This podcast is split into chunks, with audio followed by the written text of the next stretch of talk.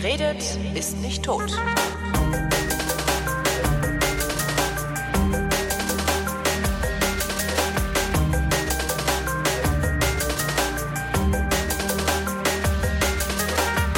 Ich rede mit Florian Freistetter. Florian Freistetter ist Astronom. Ich gehe mal davon aus, dass ihr ihn sowieso kennt, weil Florian Freistetter vermutlich der bekannteste. Bist du mittlerweile der bekannteste Astronom im Internet? Das ist eine komische Kategorie. Na, Carl Sagan ist tot. Also, äh, also da werden vermutlich die ganzen Kollegen, die wirklich noch äh, an Unis arbeiten, wirklich noch astronomische Forschung machen, die werden vermutlich ein bisschen äh, beleidigt, wenn jetzt ich mich als bekanntester Astronom im Internet, darum habe ich das ja angefangen. Ja, es wird vermutlich auch im Internet noch andere geben. Harald Lesch ist auch im Internet noch irgendwo, da hat ja, Homepage so, irgendwo. Ja, aber das macht er nicht selbst, oder? Harald Lesch Ja, lässt bloggen, wenn er bloggt. Nee, er bloggt hat, ich hat eine Homepage auf der Uni, glaube ich, wo seine Telefonnummer draufsteht. Aber ist auch im Internet. Was gibt's denn noch über das Universum zu erzählen, was du noch nicht erzählt hättest? Oder was, gibt's was Neues? Habe ich was verpasst? Ja, neu. Hat es sich etwa ausgedehnt? ja, ein bisschen, ein bisschen. Im letzten Buch ist es ein bisschen größer geworden, ja. Äh, nee, also was Neues, das Buch geht nicht um neue Erkenntnisse, sondern eigentlich eher das Gegenteil. Also um, das, ja, das ist eigentlich in dem Buch. Ich beschreibe in dem Buch eigentlich Dinge, die die schon bekannt sind, aber ich probiere sie eben auf eine Art und Weise darzustellen, wie man sie sonst nicht gesehen hat, weil normalerweise sieht man das Universum ja als irgendwo was, das ist irgendwo weit draußen das Weltall und die Astronomie findet irgendwo weit draußen statt bei den Galaxien und den schwarzen Löchern und Urknall.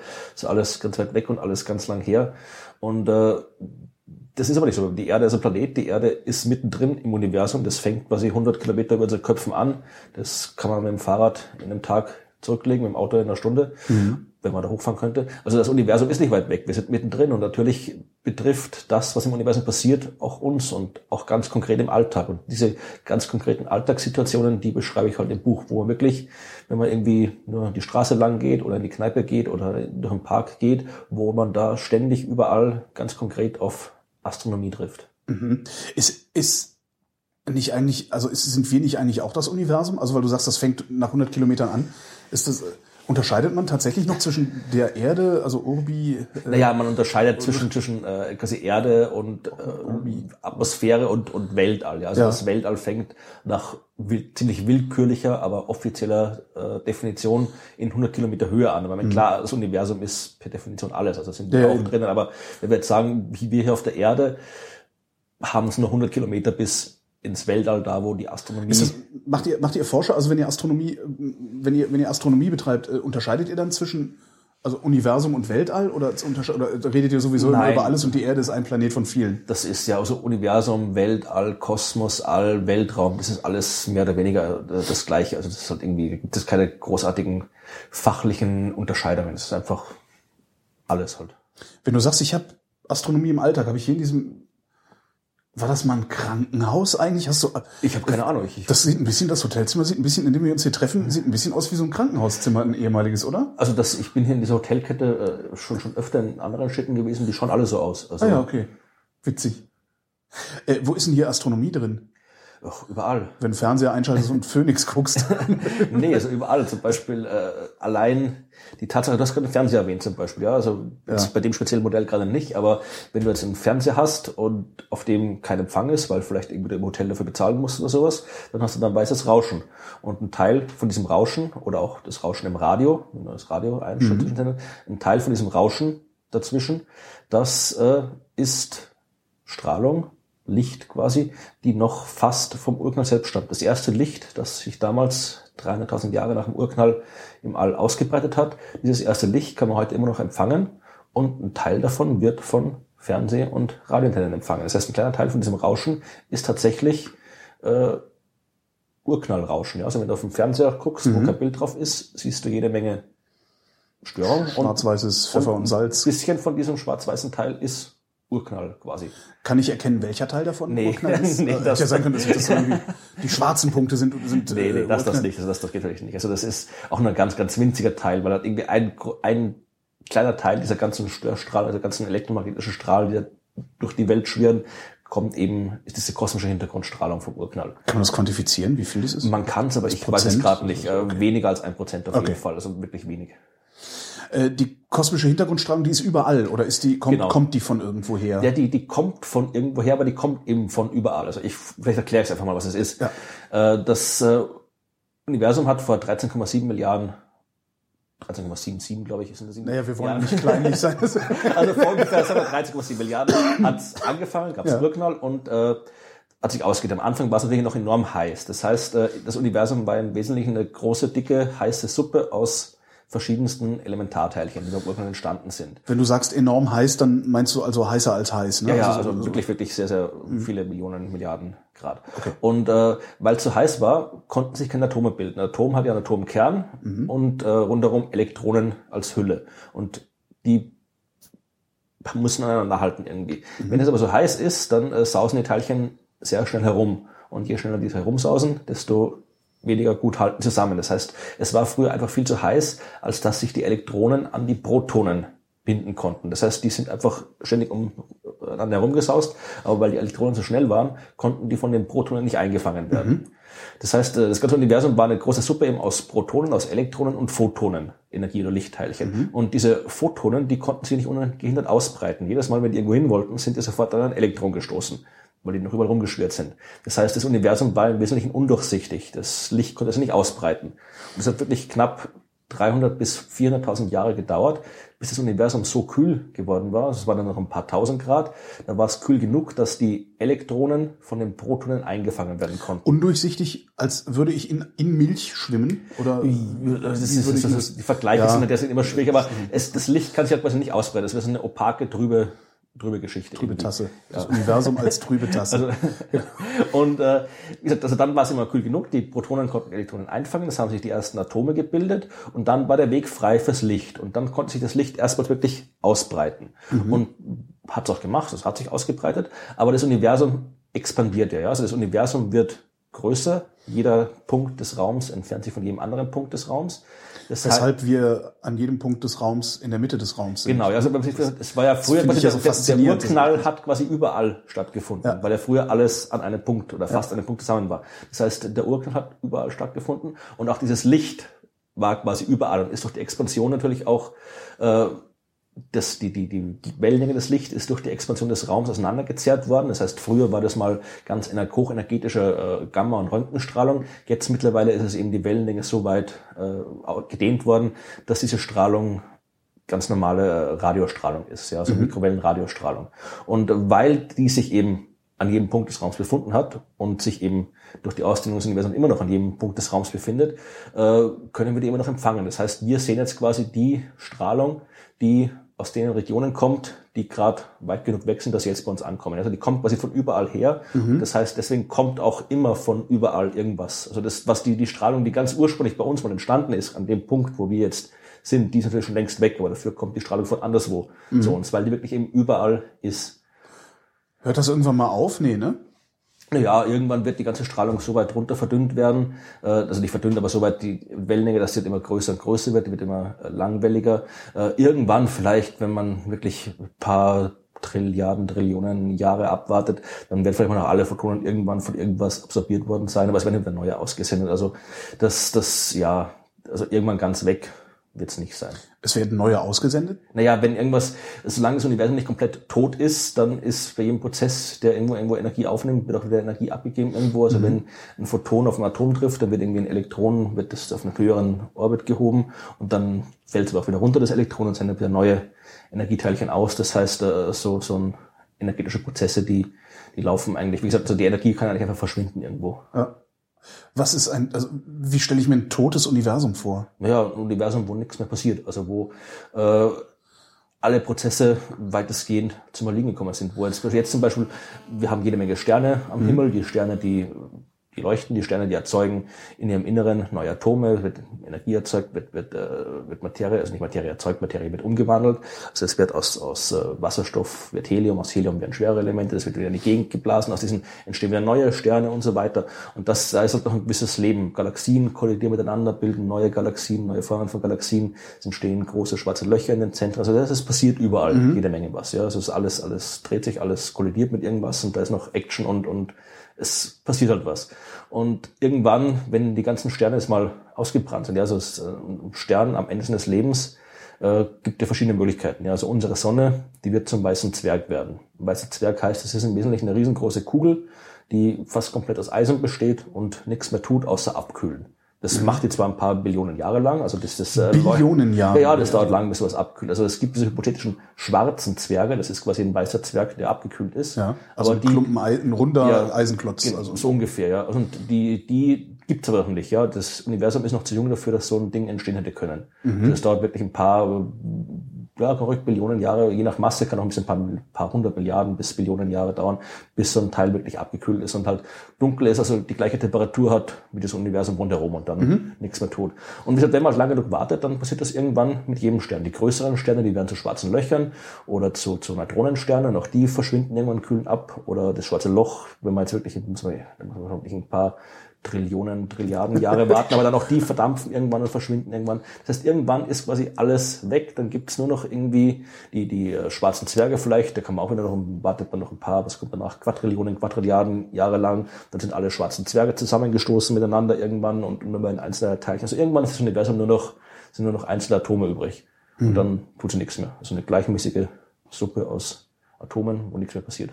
Und die Planeten, was passiert mit denen dann? Also die sind doch dann nicht weg, oder? Äh, Weil die, ja, die kommt fliegen an, was auch noch in der Gegend rum. Also die können noch, wie gesagt, also wenn wir jetzt unser Sonnensystem hernehmen, dann also die Merkur, Venus werden vermutlich zerstört, wenn die Sonne sich, bevor sie zum weißen Zwerg wird, Wenn sie sich bläht sie sich jetzt in einem roten Riesen auf. Das heißt, da werden Merkur und Venus werden zerstört. Erde, weiß man nicht, das ist gerade so, so, so ein äh, äh, äh, Grenzfall. Also es kann sein, dass die Sonne eben sich über die Erdbahn hinaus ausdehnt und die Erde verschluckt. Es kann auch sein, dass sie ein bisschen weiter davor bleibt und weil sie auch ein bisschen Masse verliert, die Erde wegrückt. Also da, je nachdem, welches Modell man da rechnet, äh, mal überlebt die Erde, mal überlebt es nicht, aber die dahinter, Mars und die ganzen anderen, die überleben auf jeden Fall. Was halt auch für, für Menschen egal ist, weil die leben dann nicht mehr auf der Erde, wenn Das es ist soweit sowieso, ne? also die, das die, ist, die Sonne äh, wird uns auch, also selbst wenn wir jetzt irgendwie morgen die neue tolle Gesellschaft einführen und alles nur noch äh, super läuft bei uns, äh, die Sonne wird auch langsam immer heißer und heißer und spätestens in, glaube eineinhalb bis zwei Milliarden Jahre ist die Durchschnittstemperatur auf 100 Grad gestiegen Oh. und äh, dann, ja, ist es sowieso, also es, ist schon, es reicht schon eine Durchschnittstemperatur, glaube ich, von 30 Grad, dass das ungemütlich wird.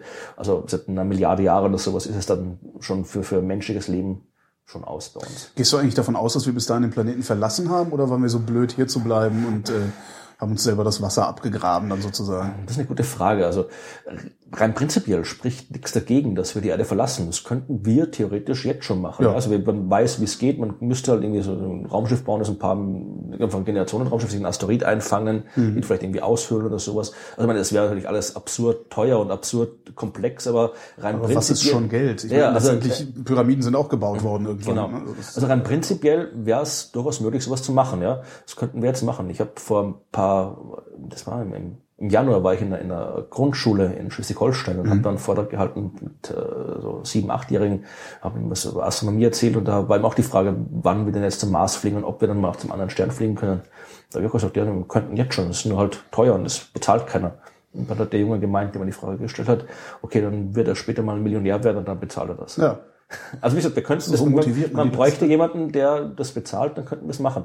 Also es ist prinzipiell durchaus möglich. Die Frage ist halt, äh, ob wir es auch irgendwann machen werden, weil wenn man sich die Geschichte anschaut, ich meine, da, wenn es irgendwie die Möglichkeit gab, irgendwo anders hin zu Mhm. gehen, irgendwie nach, nach Australien, nach Südamerika, nach Amerika, ähm, dann sind immer die Menschen dort hingegangen. Ja. Also wenn es die Möglichkeit gab, haben sie es gemacht. Also ist die Chance. Es war halt, es war halt wesentlich, es ist halt wesentlich simpler, äh, über den Atlantik mit einem Schiff zu fahren oder einem Boot. Also weil jeder kann ein Boot bauen letztlich.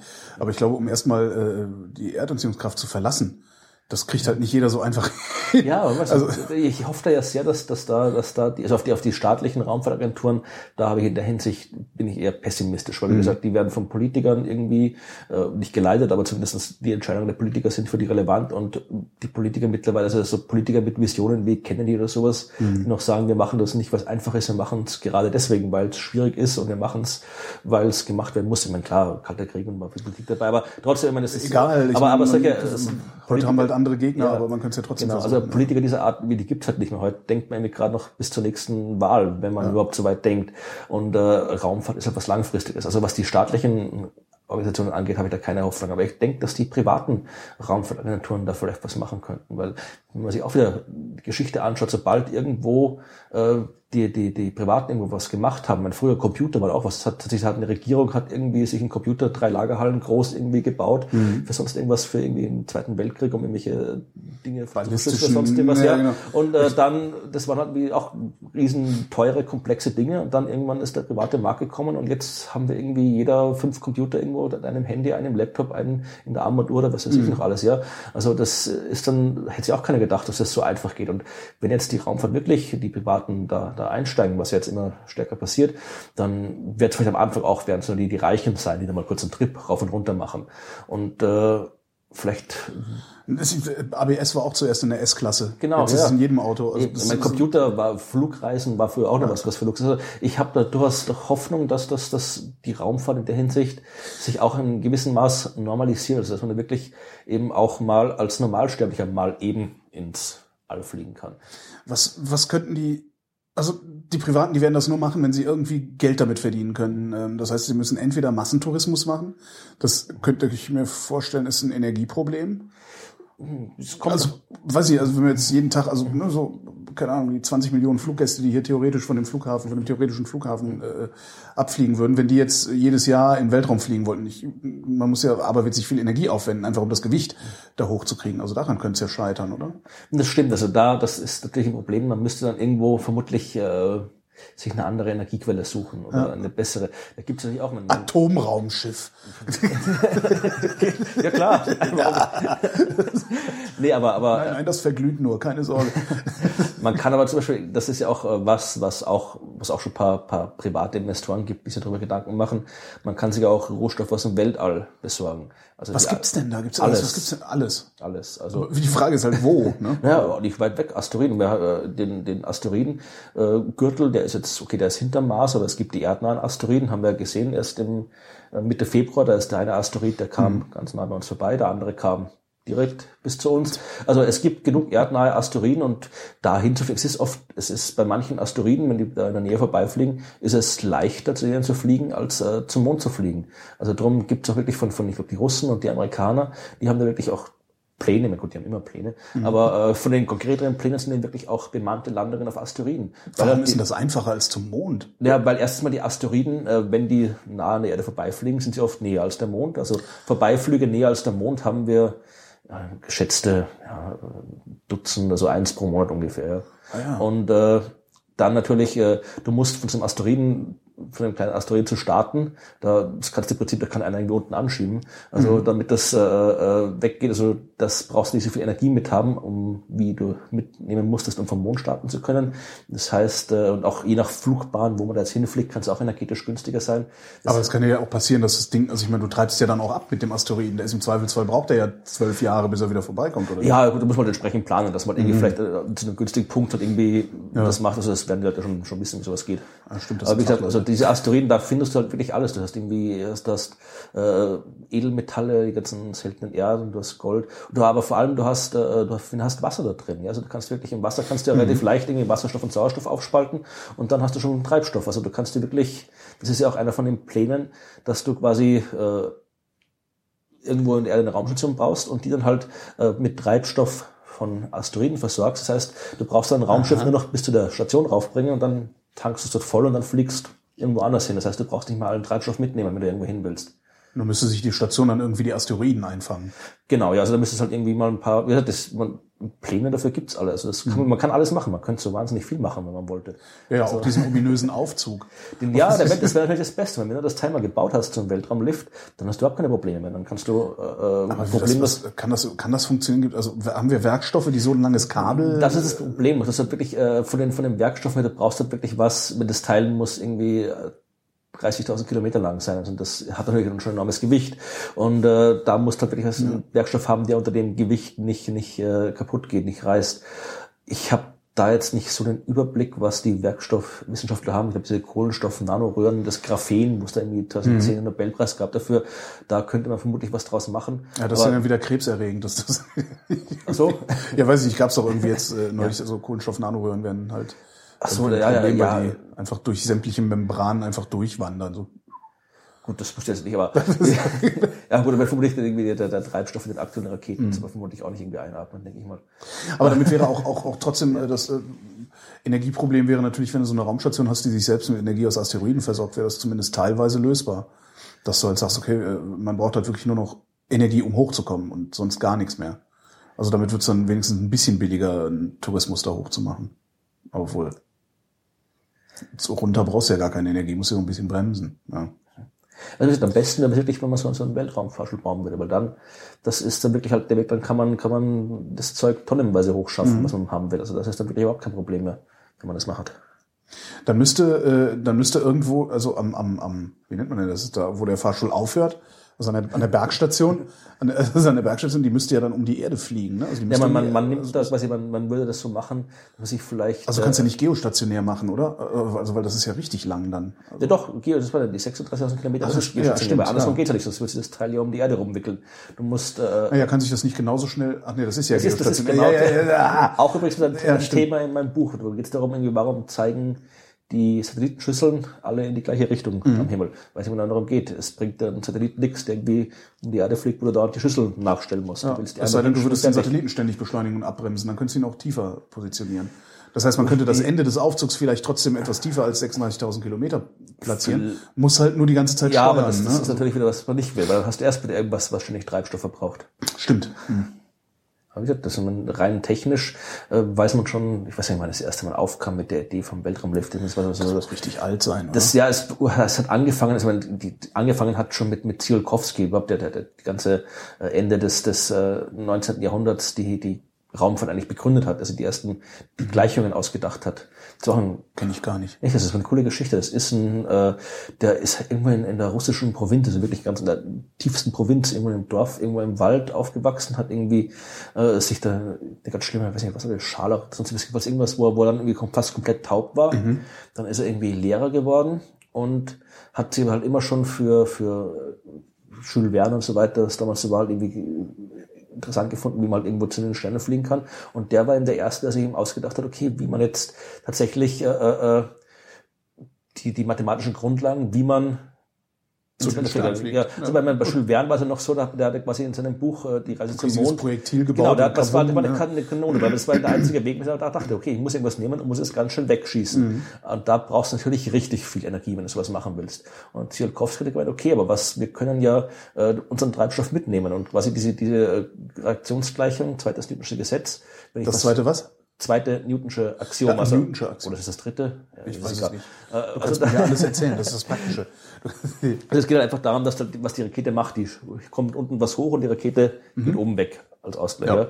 Und das hat eben Tsiolkovsky, diese simple Idee quasi in eine mathematische Basis gestellt, hat dann auch noch äh, sich ausgedacht, diese ganzen, diese, diese ringförmigen Raumstationen, die man Ja. auch so kennt, die gehen auch auf Tsiolkovsky zurück, dass er es ausgedacht hat, dass du quasi eine Raumstation hast wie ein Ring, die sich dreht, wo du dann quasi eine eigene Gravitation drinnen hättest. Und Tsiolkovsky hat eben auch überlegt, wie es wäre, okay, wenn du jetzt einen Berg hättest, der 30.000 Kilometer hoch ist oder einen Turm bauen würdest, der so hoch ist, dass du dann eben wirklich auch dann eben an der Spitze des Turms, die sich im geostationären Orbit und so weiter bewegen würde, äh, dass du dann eben so quasi über den Turm direkt ins All gehen könntest. Aber das als, als Berg oder Turm geht das nicht, weil dann die Basis so wahnsinnig groß sein müsste, dass die über die den Erdkruste einsinken oder irgendwie sowas.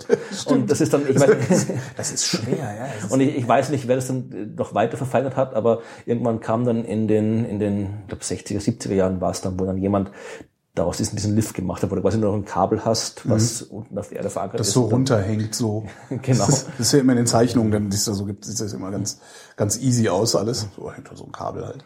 Und also das ist schon eine alte Idee. Und Arthur C. Clarke hat dann ein wunderbares Fountains of Paradise, hieß das Buch, äh, Buch drüber geschrieben. Also das ist schon eine alte Idee, aber ich, ich fürchte, wir werden es nicht erleben, dass es immer real wird.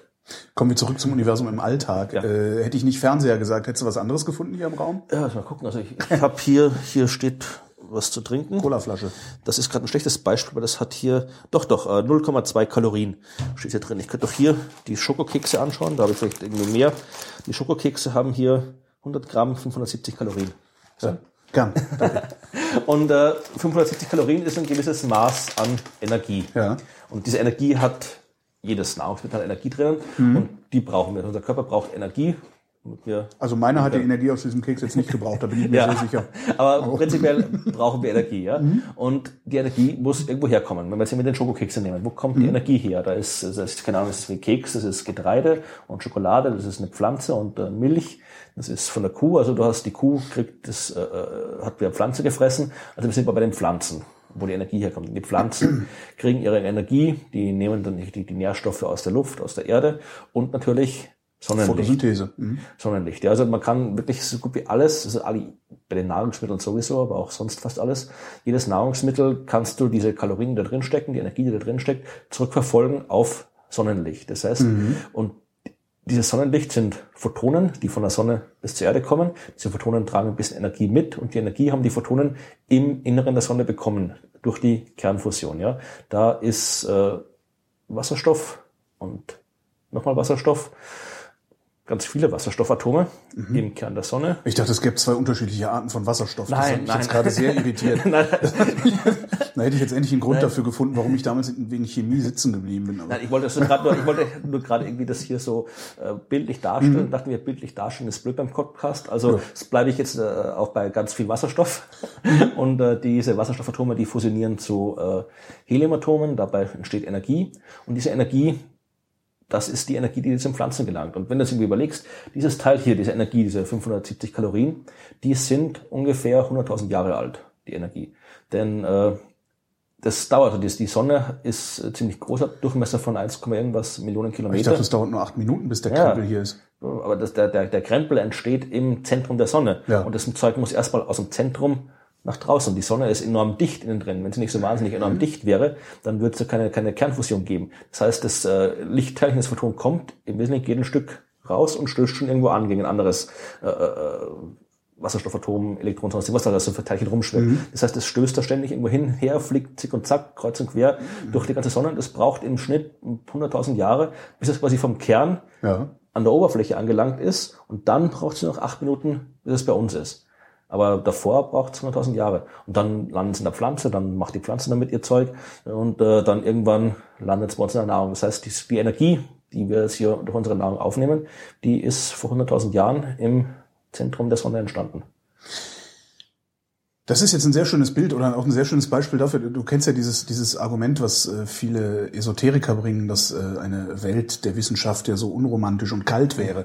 Das, ist- ich finde das ein sehr romantisches Bild eigentlich, dass es 100.000 Jahre braucht, bis der Keks überhaupt seine Energie kriegen kann. Genau, ja. Das hat äh, irgendwie was sehr, sehr Schönes. Dein Buch ist in vier Teile aufgeteilt, sagtest du. Welche, welche Teile waren das? Also das ist quasi wirklich so, das fängt quasi an morgens, man geht morgens aus dem Haus, geht die Straße lang, Mhm. Und sieht da was?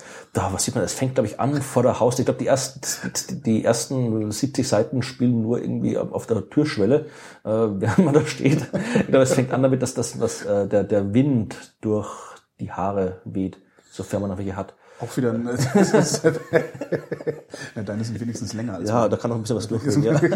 äh, der ja auch nur entsteht, weil die Sonne auf die Erde scheint. Ne? Unter anderem das, Unter anderem. aber es im Wesentlichen ist der Wind, der weht, eine Folge von dem, was vor viereinhalb Milliarden Jahren bei der Entstehung der Planeten passiert ist. Ach.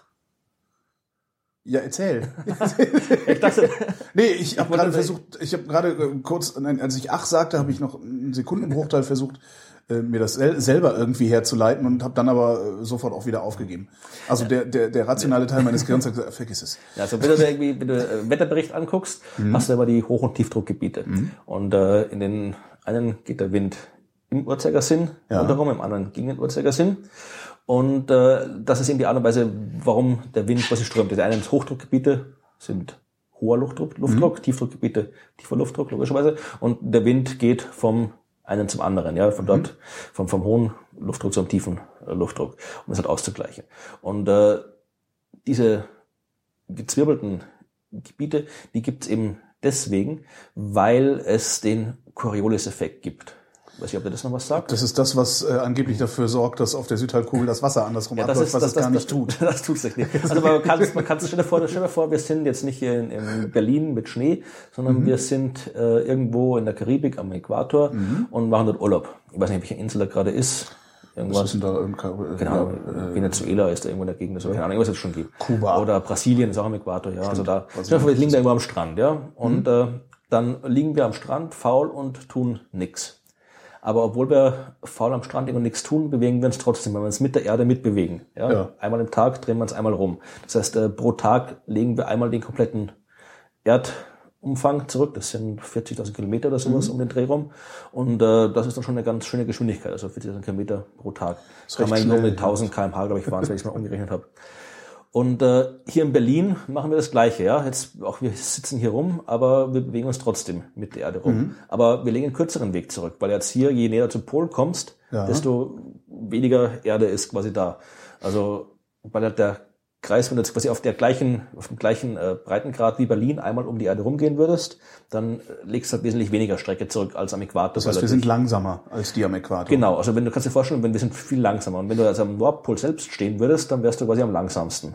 Dann drehst du dich wirklich einmal in 24 Stunden um dich herum, aber legst, äh, drehst dich quasi nur einmal im, Im Kreis und legst null Strecke Genau. zurück. Ja. mhm. Also dass je, je weiter du nach Norden kommst, oder nach Süden vom Äquator aus gesehen, desto langsamer wirst. du. Jetzt stell dir vor, äh, du bist am Strand im Äquator und liegst da drum und du wirst von einem Moment auf den anderen nach Berlin gebeamt. Das heißt, du bewegst dich dann immer noch mit der Geschwindigkeit vom Äquator, mit deinen 1000 kmh irgendwas und Berlin und die Leute, die du da triffst, keine Ahnung, im Büro von, von deinem Chef, falls du einen Chef hast, weiß ich nicht, oder äh, Chefin, aber ja. äh, die bewegt sich halt dementsprechend langsamer. Das heißt, äh, du saust dann aus deren Sicht sofort psch, mit deiner äh, Geschwindigkeit weg. Und man, das passiert in der Realität natürlich nicht. Aber, Ja, aber- die, die Wolken machen das, ja. Also die, die Wolken bewegen sich äh, vom Äquator, je nachdem, wo halt die Hoch- und Tiefgebiete sind, bewegen sich Richtung Norden oder Richtung Süden. Mhm. Und äh, die kommen quasi mit der Geschwindigkeit, die sie vom Äquator mitbekommen haben, Richtung Norden oder Süden. Und weil sich dann quasi die Wolken mit einer anderen Geschwindigkeit bewegen als die Erde unter ihnen, Mhm. sieht das so aus, als äh, wären also es sieht nicht so aus, es ist so, äh, dass die Wolken eben abgelenkt sind, ja. Und darum kriegst du halt diese, diese Spiralformen von den Hoch- Mhm. und Tiefdruckgebieten. Ich überlege gerade, aber was lenkt die denn ab? Also was, was, was macht denn, dass die, ist es denn die Erdanziehungskraft, die, die dafür sorgt, dass, dass die äh, äh, anfangen sich zu drehen? Also Na, die, die fangen ja nicht an, sich zu drehen. Das ist einfach, dass, dass, äh, gerade- dass die Atmosphäre und die Wolken sich quasi nicht mit der gleichen Geschwindigkeit drehen wie die Erde drunter. ja. Achso, und weil die Erde natürlich in der Atmosphäre äh, sich dreht, äh, muss da ja, kommt so Verwirbelungseffekte dann, dann halt. Also das ist äh, äh, im Buch dann noch ein bisschen genauer erklärt. Ja. Und äh, aber im Wesentlichen läuft es ja darauf hinaus, dass die Art und Weise, wie die Erde sich dreht, und dieser Coriolis-Effekt, dann am Ende zu diesen großen Hoch- und Tiefdruckgebieten die führen dann zum Wind. Das heißt, um das simpel zusammenzufassen, Wind, Erdrotation. Ja? Wenn die Erde sich nicht drehen würde, dann hätten wir den ganzen Kram nicht. Und Das Ich dachte, ich dachte, das wäre auch gleichzeitig dann ähm, ein Ausgleich dafür, dass, also wenn die Sonne irgendwo hinscheint, äh, ne, warme Luft steigt auf und Kaltluft muss irgendwo das, nachfließen. das sind, ist- genau, das, das, das ist natürlich der Wind, aber die Art und Weise quasi, dass halt der, der Wind bei den einen Tiefdruckgebieten halt irgendwie äh, Mhm. links rumströmt, bei den anderen rechts rumströmt und diese großräumigen Wetter- und Windmuster, die kommen halt durch diese, durch diese Coriolis-Effekte unter anderem zustande. Natürlich, ohne Sonnen, gibt Einstrahlung und so weiter, gibt's auch, auch äh, kein Wetter oder kein ganz anderes Mhm. Wetter bei uns. Aber im Wesentlichen wollte ich eben darauf hinaus, dass äh, das Wetter bei uns stark von der Erdrotation beeinflusst wird. Oder wenn die Erde sich nicht drehen würde, dann gäbe es dieses ganze, ganze Wetter nicht.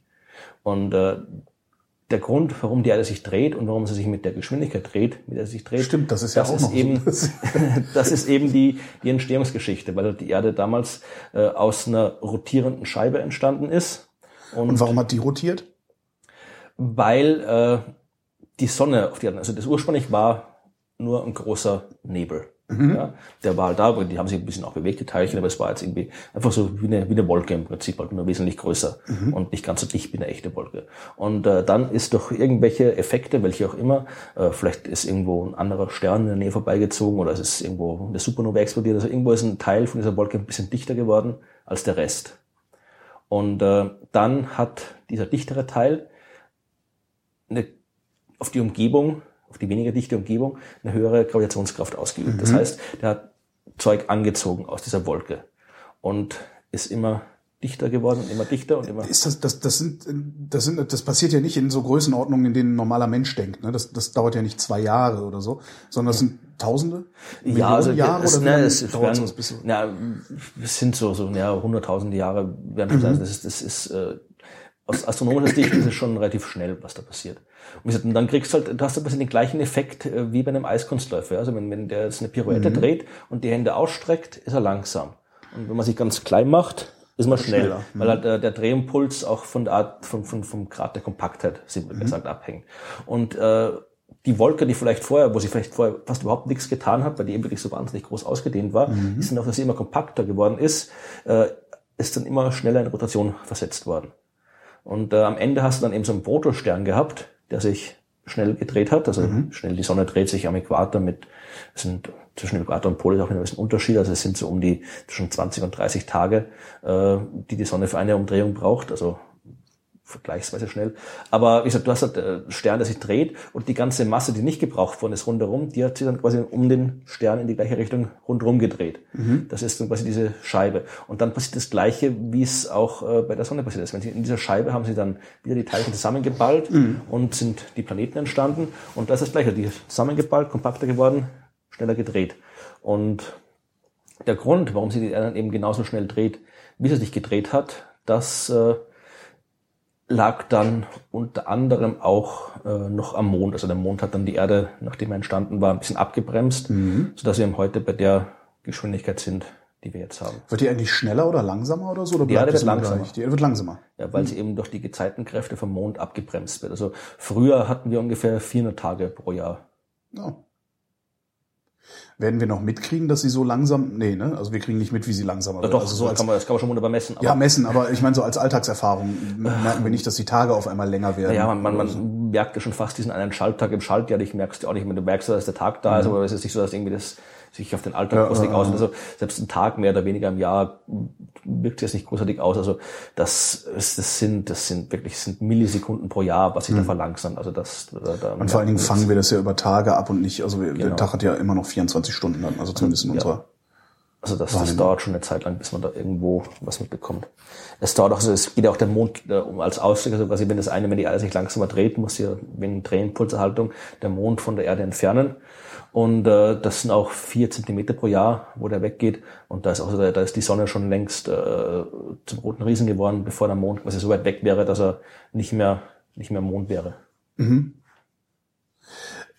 Was ich auch immer, fällt mir gerade ein, immer mal fragen wollte, die, der Erdkern, der besteht ja angeblich aus Nickel und Eisen. Ja. Äh, Ist das wirklich so oder nehmen wir das nur an? Naja, das ist, äh, man, natürlich, man kann es äh, gewissen Sinne annehmen, weil das so keiner gesehen hat, aber wir wissen, was passiert sein muss bei der Entstehung der Planeten. Ja, Ja. natürlich, äh, das, das, das, am Anfang war alles äh, heiß und weil ja die Erde durch unzählige Kollisionen entstanden ist und die Kollisionen haben die Erde quasi richtig so, so ein glühender Ball und natürlich das, das schwere Zeug sinkt nach unten in den Kern. Das heißt, man erwartet, äh, dass äh, sich von all den verschiedenen Elementen, die da vorher vorhanden waren, in diesem ursprünglichen Urnebel um die Sonne herum, dass dann bei der Entstehung großer Himmelsobjekte, die eben groß genug sind, um so heiß zu werden, dass dann eben das ganze schwere Zeug, eben das Eisen, der Nickel, nach innen sinkt. Das Okay. heißt, du brauchst, äh, du gehst allein von denen schon mal aus, dass es eben das schwere Zeug immer innen sein muss. Das ist das eine. Dann äh, weißt du, äh, kannst du dir eine mittlere Dichte berechnen. Das heißt, du kannst dir äh, ausrechnen, wie groß ist die Erde und du kannst äh, messen, wie schwer die Erde ist. Also Das kann man messen. man kann es messen über, übers, über die Keplerschen Gesetze. Du weißt ja, wie sich die äh, Gravitationsgesetze, ja. Das eine zieht das andere an und wenn ich jetzt irgendwie weiß, äh, äh, mit welcher Geschwindigkeit was umeinander rotiert, Ja. dann kann ich daraus die Masse berechnen. Das ist das dritte Keplersche Gesetz. Das sagt dir, wie, wie Umlaufzeit und äh, äh, Masse zusammenhängen. Die Quadrate der Umlaufzeiten und so weiter, oder die, die Kuben der Umlaufzeiten. Ich, weiß nicht, dieser Spruch geht immer Das, ja, ich, also mir, ich finde das schon völlig faszinierend, weil Kepler, äh, das- das ist ja nun, der hat ja nun nicht heute gelebt, dass, dass der damals darauf gekommen ist. Ja, das ich waren schon halt, das war, das war ja, also das Wesentliche, dass die Keplerschen Gesetze, wenn Kepler noch ein bisschen weiter gedacht hätte, hätte er äh, die, das Gravitationsgesetz noch vor Newton finden können. Also das, das Gravitationsgesetz, das lässt sich direkt aus den Keplerschen Gesetzen ableiten. Also die Kepler-Gesetze und Gravitationsgesetz sind quasi äquivalent zueinander. Also du kannst das eine aus dem anderen ableiten. Das heißt, wenn man jetzt gut Handschriften fälschen könnte, könnte man auch noch äh, so tun, als hätte Kepler äh, das längst vor Newton. Aber wie gesagt, du kannst auf jeden Fall rausfinden, wie schwer die Erde ist, ja. Und äh, äh, wie groß sie ist, kannst du auch rausfinden. Und dann äh, berechnest du das Volumen und die Masse, kriegst die Dichte raus. Dann hast du die mittlere Dichte. Und wenn du sagst, okay, äh, die Erde ist äh, jetzt besteht nur aus Stein zum Beispiel, dann müsste die Erde eine mittlere Dichte haben wie ein Stein, also keine Ahnung, drei Gramm pro Kubikzentimeter. Hat die Erde aber nicht. Die Erde hat ungefähr äh, fünf Gramm pro Kubikzentimeter, oder 5, irgendwas Gramm pro Kubikzentimeter. Die hat sogar die, die größte Dichte von den Planeten im äh, Sonnensystem. Und äh, wenn die Dichte jetzt größer ist als Stein, dann kann sie nicht aus Stein bestehen, sondern muss aus Stein bestehen und was, was dichter ist als Stein, damit die mittlere Dichte eben so hoch ist, wie sie ist. Und dieses dichtere ist dann eben, muss dann eben logischerweise das, das, dieser Eisen-Nickelkern sein. Das ist der zweite Grund, wo man drauf kommt. Der dritte sind konkrete Messungen, Erdbebenwellen. Äh, Erdbebenwellen kann man, man kann, wenn irgendwo auf, in, in Japan ein Erdbeben ist, dann kann man das überall auf der, je nachdem wie groß es ist, kann man es auch auf der anderen Seite der Welt noch messen und äh, kann dann auch verfolgen, quasi, wie sich die, die Wellen durch die Erde durch ausbreiten. Je nachdem, man, man weiß dann quasi, man, es gibt dann zum Beispiel bestimmt, es gibt verschiedene Arten von Erdbebenwellen und verschiedene Arten, äh, je nachdem, wie diese Erdbebenwelle gerade schwingt. Manche können sich durch Flüssigkeit ausbreiten, manche können sich durch Metall ausbreiten und so weiter, manche nicht. Und äh, dann kann ich dann messen, okay, jetzt die, die Station, die da war, die hat was gemessen, die Station, die da war, hat nichts gemessen, die andere hat wieder was gemessen. Das heißt, wenn das Erdbeben da war, kann man gar nicht sehen, was ich jetzt zeige im Podcast, aber äh, äh, man kann quasi sehen, okay, hier ging die Welle durch, Ja. da ging sie durch und da war irgendwas, wo sie nicht durchgehen konnte, ja. Und das muss dann eben quasi dieser, dieser, äh, dieser Sticke, dieser äh, dichtere Erdkern sein. Und wenn das natürlich alles ist wesentlich komplexer, die, die Analysen der Geophysiker, die können dann noch Unmengen andere verschiedene Schichten und, und, und, und Grenzen im Erdkern feststellen. Aber es ist schon auch Also wir würden, wenn, wenn wir so tief bohren würden, würden wir jetzt keine Überraschungen Ach erleben. doch, also ich denke mal schon, dass man irgendwie über, wenn man, wenn man Dinge untersucht, die man noch nicht genug kennt, überlebt man immer Überraschungen. Und Ja, aber man wird jetzt nicht ein völlig neues Nee, also Metall du- wirst finden, jetzt keine aus dem ausschließlich ja, der du wirst, du wirst keine Dinosaurier finden, die da unten wohnen und, und keine, Ja, das ja sowieso. und keine Hohlerde oder, keine Hitler-UFOs oder sonst irgendwas. also, Ja, wir sind ja am aber, Südpol, das wissen wir ja alle. genau. Aber also das, nee, also das ist schon klar, dass das wirklich eben, das ist gar nicht so klein, das Teil. Das ist, dieser Eisenkern ist so groß wie der Mond. Das ist groß. So in der Erde steckt quasi ein Mond aus Eisen, der so heiß ist wie die Sonne. Müsste der nicht flüssig sein? Ja, Ist so er- heiß. also- es sind, es sind 5000 Grad, also so heiß wie die Sonne außen. Nicht innen drin ist die Sonne noch heißer.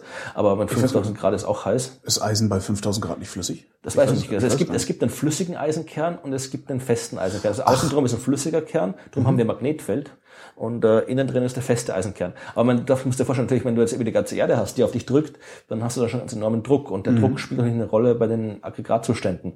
Also das ist, kann natürlich auch was, es gibt auch, äh, äh, je nachdem, wie stark der Druck ist, wie stark die Temperatur ist, können Dinge auch fest oder flüssig sein, von denen man mal also nicht denken würde, dass sie fest oder flüssig sind. Der, der, das heißt, der, der Druck ist so hoch, dass das Eisen wieder fest wird, dann in der Mitte.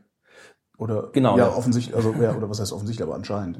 Wie und das macht das Magnetfeld. Wie kommt Nee, das? das Magnetfeld kommt durch, das, durch den flüssigen Kern, ja, also das ist außen der flüssige Kern rundherum. Und du brauchst quasi, wenn du, wenn du jetzt, äh, Strom haben willst, brauchst du, äh, du brauchst irgendwie einen elektrischen Leiter, der sich, der sich bewegt. Also du brauchst irgendwie eine, eine, äh, halt einen, Fluss, das ist beim Dynamo. Brauchst du auch, irgendwie- musst du auch das Rad drehen, damit sich was bewegt.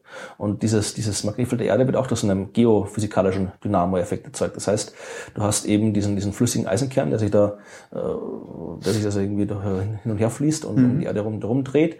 Und der erzeugt, äh, das Magnetfeld der Erde. Drum der Mars zum Beispiel, der Mars ist äh, viel kleiner als die Erde. Der hat im Prinzip hat der auch einen äh, Metallkern. Allerdings, äh, weil der kleiner ist, ist er viel schneller ausgekühlt. Das heißt, bei dem ist der Kern innen drin schon fest und darum hat er kein Magnetfeld mehr. Und darum hat er dann vermutlich auch sein Wasser und seine Atmosphäre verloren. Weil das Magnetfeld die Atmosphäre festhält? Nein, das nicht. Also die Atmosphäre ist nicht magnetisch, aber äh, die, das Magnetfeld schützt uns vom Sonnenwind. Ja, Ja. und äh, wenn du jetzt äh, äh, ständig der Sonnenwind auf die Atmosphäre äh, strahlt, wird quasi richtig, die wird halt so so wie wie ein ja, äh, wieder äh, vereinfacht und versimpelt gesagt, wie so, so ein Sandstrahler weggepustet, Ja. die Atmosphäre. Und äh, das ist eben bei uns nicht der Fall, weil wir eben das Magnetfeld haben, was uns schützt vor diesem, vor dieser, vor, vor, vor dem Sonnenwind. Und der Sind- Mars hat das eben nicht mehr gehabt. Ist der Sonnenwind, sind da die Photonen auch drin oder ist das noch Nee, der was Photon, anderes? Photonen sind ja, sind ja, ist ja, ist die Strahlung, Licht. Es- Oder kannst du das schon Photonen kannst du genauso auch Lichtwellen sagen, das ist das Gleiche. Äh, der Sonnenwind ist, ist, ist Teilchenstrahlung. Das sind wirklich konkrete Teilchen. Das sind äh, Protonen, Elektronen, also normale äh, Sonnenplasmen. Also das Zeug, aus dem die Sonne besteht im Wesentlichen. Okay. Das wird bei großen Sonneneruptionen, Explosionen ins All hinausgesteuert und das ist der Sonnenwind. Also jetzt keine, keine, keine, keine Licht, kein Licht, keine elektromagnetischen Wellen, sondern Teilchenstrahlung. Wir stehen immer noch auf der Türschwelle, ne? Und es ist schon dunkel. Ja, es geht dabei, also da kommt die Geschichte mit den, mit den Satellitenschüsseln und warum Also, ja, die warum die alle- zeigen. ja. Das ist auch so schön. Also ich meine, das ist heutzutage ist, wenn du jetzt irgendwo auf Berlin die Straße lang gehst und siehst irgendwie ein Haus, wo 50 Schüsseln am Balkon stehen, denkst du, mein Gott, was für ein hässliches Zeug. Ja. Oder sowas und regst dich darüber auf. Aber im Wesentlichen, wenn du wirklich wieder zurückdenkst, wo es herkommt, dann landest du eben genau wieder bei, bei äh, Galileo Galilei und bei Kepler und bei Newton. Und äh, die erstmal das komplette Weltbild umdrehen mussten und zeigen mussten, dass sich eben die, die Erde um die Sonne bewegt. Das war das, was, was Kepler quasi am Schluss noch, der hat quasi, Galilei hat zwar schon gezeigt, okay, und Kopernikus davor, dass es durchaus möglich ist, ein, ein heliozentrisches Weltbild, aber die Übereinstimmung mit den Beobachtungsdaten, die war bei denen auch nicht besser als beim alten geozentrischen Weltbild, weil die immer noch davon ausgegangen sind, dass die Planeten sich auf kreisförmigen Bahnen um die Sonne bewegen. Und das ist das, was Kepler herausgefunden hat. Der hat ihm gezeigt, erst das Keplersche Gesetz, dass die Planeten sich auf Ellipsen um die Sonne bewegen. Und dann, das war wirklich eben der Punkt, wo man dann wirklich in der Lage war, wesentlich bessere Vorhersagen zu machen als, als alle anderen Theorien. Und dank dieser Keplerschen Gesetze und dank dem Gravitationsgesetz, was ja äquivalent ist, wissen wir eben auch, wie sich Himmelskörper miteinander bewegen und wissen unter anderem auch, wo man einen Satellit hinstellen muss, damit der immer über dem gleichen Punkt der Erde steht und von Satellitenschüsseln angepeilt werden kann. Das heißt, das Zeug, was wir jetzt auf dem Balkon stellen und für 50 Euro im Baumarkt kaufen, das, für das sind vor 400 Jahren Menschen äh, eben von, der, von der Kirche verurteilt worden, und ne? in die Weltbilder umgewälzt worden. Wussten, wissen wir eigentlich erst seit, seit äh, äh, Galilei, dass wir, dass, dass die Sonne im Zentrum des, des, des der, Mil äh, der Milchstraße, des Planetensystems, nee, wie heißt denn das? Dass wir ein Sonnensystem sind, so muss man das sagen, genau. Dass wir ein Sonnensystem sind, oder wussten, wussten die alten Griechen das und es wurde vergessen? Nein, ja, doch, das ist, hat quasi schon, schon früher angefangen. Es gab den, es gab ein paar alten Griechen, äh, Aristarch von Samos zum Beispiel, der äh, war quasi der erste, ja, nicht der erste, aber der erste, der wirklich probiert hat, äh, die Dinge am Himmel durch das zu erklären, was er von der Erde weiß. Also früher war es immer so, also am Himmel waren die Götter und die Welt der Götter und so weiter und hat halt ihre eigenen göttlichen Gesetze, aber der war eben der erste, der gesagt hat, okay, gut, äh, wenn die Sonne jetzt irgendwie heiß ist und warm ist und ausschaut wie ein großes Feuer, dann ist die vielleicht tatsächlich nur ein großes Feuer. Dann ist die Sonne halt tatsächlich nur irgendwie ein großer glühender Stein. Ja, Und äh, das war quasi so die erste. da gehört schon einiges an Mut zu, dass das erste ja, Mal- ist auch, ist auch irgendwie verurteilt worden. Na, auch überhaupt sich selbst zu sagen, zu sagen, okay, das ist nichts Göttliches, sondern es ist einfach ein brennender Stein. Ja, also das war, man hat schon damals angefangen, sich sowas zu überlegen und es gab eine andere natürlich, die, die auch wirklich äh, schon erste Messungen gemacht haben. Ja, also man hat herausgefunden, wie groß die Erde ist. Man hat äh, grob, äh, war nicht so schlecht, aber natürlich nicht exakt. Man hat auch herausgefunden, wie groß die Sonne ist. Also die Griechen wussten, dass die Sonne viel größer ist als die Erde. Wussten sie. Und dann waren natürlich ein paar kluge Griechen dabei, die sich gedacht haben, okay, wenn das eine Teil so viel größer ist als das andere, dann macht es irgendwie mehr Sinn, dass das Kleine ums Größere rumgeht und nicht umgekehrt. Also dass die Griechen haben das schon sich überlegt, aber das war halt das Problem, dass äh, halt äh, Aristoteles anderer Ansicht war und dass, dass, dass die, die, Erstmal wieder 2000 Jahre Scholastik. und dass die, dass die halt die Kirche dann eben Aristoteles äh, sehr stark äh, vertraut. Also Aristoteles, was Aristoteles gesagt hat, das war quasi auch äh, Lehrmeinung der Kirche. Und darum hat es eben so lange gedauert, bis sich das mit dem mit dem äh, heliozentrischen Weltbild durchsetzen konnte. Das hat angefangen mit Galileo, der die ersten Messungen gemacht hat, der herausgefunden hat, dass die Venus Phasen hat wie der Mond. Und äh, je nachdem, wenn die, die Venusphasen, ja, also Voll-Venus, Halb-Venus und so weiter, Neu-Venus, äh, die Abfolge dieser Phasen unterscheidet sich, je nachdem, ob äh, die Venus mit der Erde um die Sonne herumgeht oder ob die Venus mit der Sonne um die Erde herumgeht. Und äh, das war, das wusste man zwar schon, dass das so ist, aber man konnte die Venus nie gut genug beobachten, um diese Phasen zu sehen. Also man konnte jetzt nicht sehen, ist jetzt Halb-Venus, ist jetzt Voll-Venus, das konnte man nicht sehen. Erst äh, als Galileo das Teleskop benutzt hat, konnte er diese Phasen sehen und hat dann gesehen, okay, diese äh, Phasen, die stimmen genau mit dem überein, was man sehen würde, wenn man ein heliozentrisches Weltbild hat. Das Problem an der Sache war, dass es noch so, so ein drittes äh, Kompromissmodell gab, das äh, tychonische Weltmodell. Das war von Tycho Brahe. Das war quasi der der letzte große Astronom, der noch mit freiem Auge gearbeitet hat, das Teleskop wurde erst kurz später erfunden, nachdem er gestorben ist, der, der die ganzen Daten gesammelt hat, noch aus denen Kepler dann seine Erkenntnisse gewonnen hat. Und äh, Tycho, der hat eben auch schon äh, rausgefunden, hat rausgefunden, dass es diese komischen Kristallsphären der alten Griechen nicht geben konnte, weil er entdeckt hat, dass Kometen sich äh, auf Bahnen bewegen, die quasi quer durchs, durchs Sonnensystem durchgehen würden. Und die würden diese Kristalls, wenn er noch brechen. So, Tycho war schon so auf dem richtigen Weg Richtung Aufklärung, aber konnte sich halt auch nicht ganz von dieser, dieser alten äh, Weltsicht lösen. Der hat ein Modell vorgeschlagen, in dem sich äh, alle Planeten um die Sonne bewegen aber alle mit der Sonne gemeinsam um die Erde. Oh. Also die Erde sitzt in, in der Mitte und Ja. der Rest bewegt sich um die Sonne und die Sonne mit allem, mit dem ganzen Anhang um die Erde rundherum. Also halt ein ziemlich, ja, eigentlich ein ziemlich, was soll ich bescheuert. Also, Ja, eigentlich schon bescheuert. Also, Also ziemlich eigentlich so, kompliziert, ah. unnötig kompliziert. Aber was jetzt die Abfolge der Venusphasen anging, wäre die, die genauso gewesen wie beim heliozentrischen Weltbild. Das heißt, das hätte man aus der Hinsicht nicht, nicht unterscheiden können. Und das war dann erst wirklich äh, äh, lange später, dass man dann äh, die die Beobachtungsdaten so weit zusammen gehabt hat, dass man wirklich sagen konnte, okay, es ist wirklich definitiv äh, ein heliozentrisches Weltbild und kein geozentrisches Weltbild. Aber ich sag mal, im Wesentlichen war die Geschichte mit, mit Kepler und Newton dann, dann äh, da war man dann schon da angelangt. Wo gehen wir denn eigentlich hin von unserer Türschwelle aus?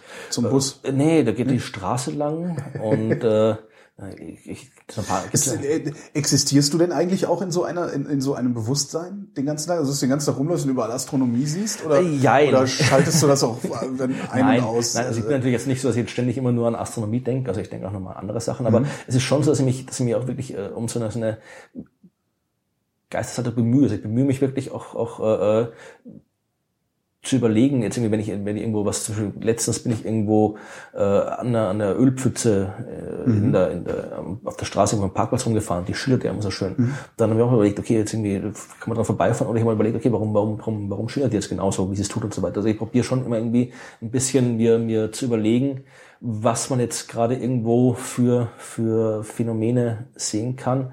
Also nicht jetzt, es war jetzt nicht so, dass es also immer schon so war. Das ist jetzt wirklich durch, durch auch meine Arbeit eben als, als, äh, als Blogger, als, als Autor, äh, bin ich quasi oft ständig am überlegen, über was kann ich noch schreiben, was gibt es für interessante Themen. Das heißt, es ist quasi so, so, ich halt immer auch schon so mit, mit dieser Dings, ich überlege, ich denke quasi immer in Geschichten, wenn ich jetzt irgendwie, auch nicht immer, aber äh, das ist eben auch der Grund, warum ich dann eben mehr auf sowas achte, überlege, okay, wäre das jetzt was Interessantes, wo man darüber schreiben kann, was ich da jetzt sehe oder nicht.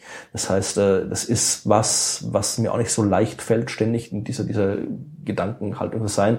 Aber es, wenn man es wenn man's macht, macht Spaß. Also man, man sieht die Dinge ganz anders. Warum schillert die Ölpfütze? Hat das auch was mit dem Universum zu tun? Ja, sicherlich, immer alles. alles, ja. also im, Endeffekt hat alles damit zu tun. Na gut, klar, das Öl, ne? Also das ist ja auch Pflanze mal gewesen. Also, ja. Genau, kommt alles irgendwo her. Ja, das, das ist halt äh, Lichtbrechung, je nachdem, wie das Licht äh, durch die unterschiedlichen äh, Dichten, Dichteunterschiede an den, an den Oberflächen, wird das Licht unterschiedlich gebrochen, so wie beim, beim Regenbogen, wird das auch, hat auch mit Lichtbrechen zu tun. Also das ist, das ist jetzt keine, keine direkt astronomische Geschichte. Eine physikalische. Aber gut, meine Physik im Alltag, das ist noch wesentlich, wesentlich, da gibt's wesentlich mehr Material, also das ist nicht ganz Nee, so. das, da gibt's unendlich Material, oder? Also das ist ja, natürlich, ich meine, klar, also das ist auch nicht so. Der Alltag ist Physik. Genau. Also, ja. Ja, also was, was, wo geht's denn noch weiter? Also, das kommt die, ich erzähle irgendwas genau über, die, die Schatten, die sich bewegen und über die, die äh, Kalender und Uhrzeit und Zeitmessung. Wenn die Schatten sich bewegen, ist ja auch ein Zeichen dafür, wenn du siehst es irgendwo, äh, Stimmt, das ist ein Zeichen davon, dass die Erde sich bewegt. Genau, und die, die Er- Bewegung der Erde, das ist ja der, der Ursprung aller Zeit, Zeitmessung bei uns. Die Art und Weise, wie früher, äh, früher, wie du früher Zeit gemessen hast, also Stonehenge und diese ganzen Geschichten, war im Prinzip, äh, waren einerseits Schattengeschichten, ja, also wie sich die Sonne an bestimmten Punkten, an bestimmten äh, Zeiten im Jahresablauf an bestimmten Punkten gestanden ist und wo sie, wo du sie sehen konntest und so weiter, das war der Ursprung der Zeitmessung. Und äh, das setzt sich bis heute fort. Also das ist dann wirklich die ganze Geschichte mit Schalttagen und bis die Leute sich mal darauf geeinigt haben, welche Zeitzone man jetzt irgendwo einführt und so weiter. Also das, äh, da passiert schon, schon einiges. Was habe ich denn noch für Geschichten drin? Irgendwas, ich glaube, irgendwas habe ich mit, irgendwas mit einem Juwelierladen, das fällt mir gar nicht ein. Juwelierladen. Ja, wahrscheinlich auch Lichtbrechung in Edelsteinen da oder geht so. es, ich glaube, wir haben Gold und Kollisionen oder sowas. Gold und was? Gold und Kollisionen, wo das Gold herkommt. Das Gold Ja, also gute Frage. Wo kommt, denn- überhaupt, wo kommt denn der ganze Kram eigentlich her? Ja, das ist Also, auch ein, das, das, ist, das soll so heißt, glaube ich, ein Kapitel sogar im Buch. Wo kommt das Zeug überhaupt her? Nee, ich, weiß nicht, ich möchte jetzt nicht, ich möchte jetzt nicht jedes, jedes einzelne Kapitel erzählen. Das Ja, nee, das wäre ein bisschen blöd. aber die Leute sollen das ja das kaufen. Gold, Irgendwas muss ja es, es leben. gibt, es gibt zwei, zwei, also einmal das, wo kommt das Gold ursprünglich her, also wo kommt, kommen die Goldatome her Mhm. und wo kommt das Gold auf der Erde her? Und wie kommt das Gold auf die Erde? Da gibt's Ist das auf die Erde gekommen? Ist das nicht, ist das nicht ein, also, ja, es ist mit, mit der Erde gekommen. Das sind, das, das sind, kann man im Buch lesen. Die eine Geschichte, wo das Gold ursprünglich herkommt, das entstand bei Supernova-Explosionen. Und dass wir heute noch Gold auf der Erde haben, das äh, ist im Wesentlichen einer großen Kollision zwischen der Erde und einem anderen Planeten zu verdanken. ach was. Ja, die Details kann man nachlesen. Verdammt. ähm, du, du bist ja eigentlich Himmelsmechaniker. Richtig. Ähm, beschäftigst du dich damit überhaupt noch? Ja, schon also jetzt nicht, nicht mehr auf, auf wissenschaftlicher Basis. Also dass da, ich mache jetzt keine, keine aktuelle Forschung darüber mehr, da bräuchte ich irgendwie wesentlich mehr Computer, als ich zur Verfügung habe. Und irgendwie alleine forscht sich auch nicht gut. Also das ist irgendwie doch schon eher eine Teamsache. Und das ist die Forschungsarbeit, die, die habe ich jetzt vor zwei Jahren aufgegeben. Also ich bin jetzt wirklich ein Wissenschaftsautor und in der Hinsicht natürlich schon, da probiere ich schon äh, über das Thema auch in meinem Blog viel zu schreiben, vor allem weil im Himmelsmechanik doch eher äh, Thema ist, dass das von den normalen Medien, sagen wir mal so, die, die interessieren sich dann eher doch für, für schwarze Loch oder Genau, für, Schwarze Loch, äh, Ex- Mars-Expedition und Genau. Also das ist, das, Das sind, das sind diese, diese, diese Himmelsmechanik. Das ist ja auch so ein Thema, so Himmelsmechanik klingt ja auch schon, klingt ja schon ein bisschen so, so, äh, 100 Jahre äh, Vergangenheit. ja genau, klingt so, als hätten wir, haben wir erforscht, jetzt machen wir was ja, Richtiges. So, so, so, so, so, Steampunk-mäßig, Ja, genau. Himmelsmechanik. Gibt es ein wunderbares Buch, wo äh, Steampunk-Buch, wo wirklich äh, die, der Himmel mechanisch ist, also wo die Erde Mhm. an Zahnrädern um die Sonne rumläuft und die die Erdachse eine tatsächliche Achse ist, die man, die sich irgendwie aus, aus dem Pol rauskommt. Also das heißt, äh, von Jay Lake heißt der Autor, Buchtitel fällt mir gar nicht ein. Aber egal, also Himmelsmechanik, das war ja eigentlich, äh, wenn man jetzt man zurückgeht, vor bis vor vor 100, 200 Jahren gab es die beobachtende Astronomie und das beobachtende Astronomie hieß im Wesentlichen durch Teleskop schauen äh, und die Helligkeit und die Koordinaten von Sternen aufschreiben. Weil mehr konnte man damals noch nicht machen vom Messer. Du konntest schauen, wo ist der Stern und wie hell ist er. Mehr konnte man damals nicht machen. Aus den Daten konnte man natürlich wesentlich viel mehr rauskriegen, aber das war, was man machen konnte. Und die Himmelsmechaniker, das waren eben die, die aus den Daten irgendwas rausgeholt haben. Sich überlegt haben, okay, äh, äh, die, die Daten jetzt von den, von den Planeten, die Beobachtungsdaten, Positionsdaten gehabt und überlegt haben, okay, wie bewegen sich die Planeten? Wie funktioniert das mit der Planetenbewegung und so weiter? Das war damals die komplette theoretische Astronomie, war Himmelsmechanik. Und erst als, wirklich erst mit, mit, mit Albert Einstein im Wesentlichen hat es angefangen, der hat äh, E gleich mc Quadrat, das war die Grundlage dafür, dass man herausfinden konnte, wie ein Stern funktioniert, wie die Energie erzeugt. Erst damit war es möglich, dass man wirklich herausfinden konnte, was in einem Stern nicht passiert. Bis dahin war der Stern ein Punkt am Himmel, von dem man die Position messen konnte, die Helligkeit und nicht viel mehr. Und erst mit Einstein war es ihm wirklich möglich, äh, in der Theorie auch zu beschreiben, wie Sterne funktionieren. Das heißt, da hat quasi die, die, die Astrophysik angefangen, also wirklich die physikalische Erklärung äh, der Dinge am Himmel. Und äh, das gab es davor nicht. Also die Himmelsmechanik war ewig lang alles, was an theoretischer Astronomie da war. Und erst seit knapp 100 Jahren sind die ganzen anderen Disziplinen dazugekommen. Und die haben halt äh, wahnsinnig viel Neues gebracht. Also es ist kein Wunder, dass die, die, die Astronomie so dominieren, weil die auch wahnsinnig erfolgreich ist, die Astrophysik. Aber die Himmelsmechanik ist immer noch wichtig, wenn man jetzt zum Beispiel äh, die ganzen Exoplanetensysteme, die jetzt immer mehr entdeckt werden, wenn man die verstehen will, herausfinden will, warum die Planeten da sind, wo sie sind und wie sie sich bewegen und äh, wie sie sich bewegen werden, wie die Planetensysteme sich verändern, wie sie vielleicht irgendwie entstanden sind. Man weiß heute zum Beispiel, dass viele Planeten nicht dort äh, ihre Bahnen ziehen, wo sie entstanden sind. Das ist auch ein Phänomen, was man erst durch die Exoplaneten äh, entdeckt hat. sind irgendwo eingefangen worden. Oder? Nee, nee, also es geht darum, dass äh, wie du die ersten Exoplaneten entdeckt hast. Das war 1995. Da äh, hat man vor allem, das war auch der Beobachtungsauswahleffekt, man hat vor allem sehr, sehr große Planeten gefunden, die sehr, sehr nah an ihren Sternen waren. Weil das auf, auf diese Konfiguration die Instrumente damals am besten angesprungen sind. Was hat man da gemessen? Also sehen kann man die ja Nee, nicht. du hast ne? Gemessen, wie stark der Stern wackelt. Ja. Durch den Okay. Mhm. gravitativen Einfluss des Sterns. Das ist natürlich am stärksten, je größer der Planet ist und je näher er am Stern dran ist. Und darum hat man die zuerst gefunden. Das Problem war nur, dass man diese Planeten eigentlich überhaupt nicht erwartet hat. Darum haben wir das Problem, das war so eine witzige... Das heißt, sie haben geguckt und dann festgestellt, der wackelt. Warum nee, wackelt nee, denn nee, der? Nee, oder? das sind nicht, die haben, die haben, äh, die haben schon wirklich, die Astronomen haben schon seit den 80er Jahren ungefähr angefangen, nach solchen Wacklern zu suchen in den Sternen. Mhm. Weil sie wussten, wenn die Planeten da sind, dann müssen die da, dann müssen die wackeln. Und äh, das ist richtig. die Sonne wackelt also auch. Ja, ja, klar. Aber wie gesagt, bei den, bei den Sternen war es eben so, man hat eben wirklich, man weiß eben bei uns im Sonnensystem, wir haben kleine Planeten weiter innen, große Planeten weiter außen. Ja? Merkur, Venus, Erde, Mars sind klein, Jupiter, Saturn, Uranus, Neptun sind groß. Und das war auch das, was man erwartet hätte, weil ja, äh, wenn die Planeten entstehen, dann hast du äh, nahe an der Sonne, in dieser Scheibe aus Material, die um die Sonne rundherum ist, hast du nahe an der Sonne äh, Staubteilchen, bisschen Gas und weiter draußen hast du auch Staub und Gas oder hast auch Eisteilchen. Ja, gefrorenes Zeug, was du in der Nähe der Sonne nicht hast, weil es da zu heiß ist. Ja. Das heißt, äh, die Planeten, die weiter draußen entstehen, die haben viel mehr Material zur Verfügung und können deswegen viel größer werden, weil die auch das ganze Eis sich schnappen können, was die kleinen nicht können. Und drum sind eben die großen Planeten weiter draußen zu groß geworden.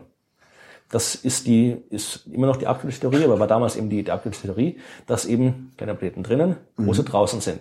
Und dann haben die eben äh, bei der Suche gedacht, okay, wir können jetzt mit unseren Instrumenten nur große Planeten finden. Die kleinen schaffen wir noch nicht. Das sind die Instrumente nicht gut genug. Wir können wirklich nur große finden. Und große sind weit draußen.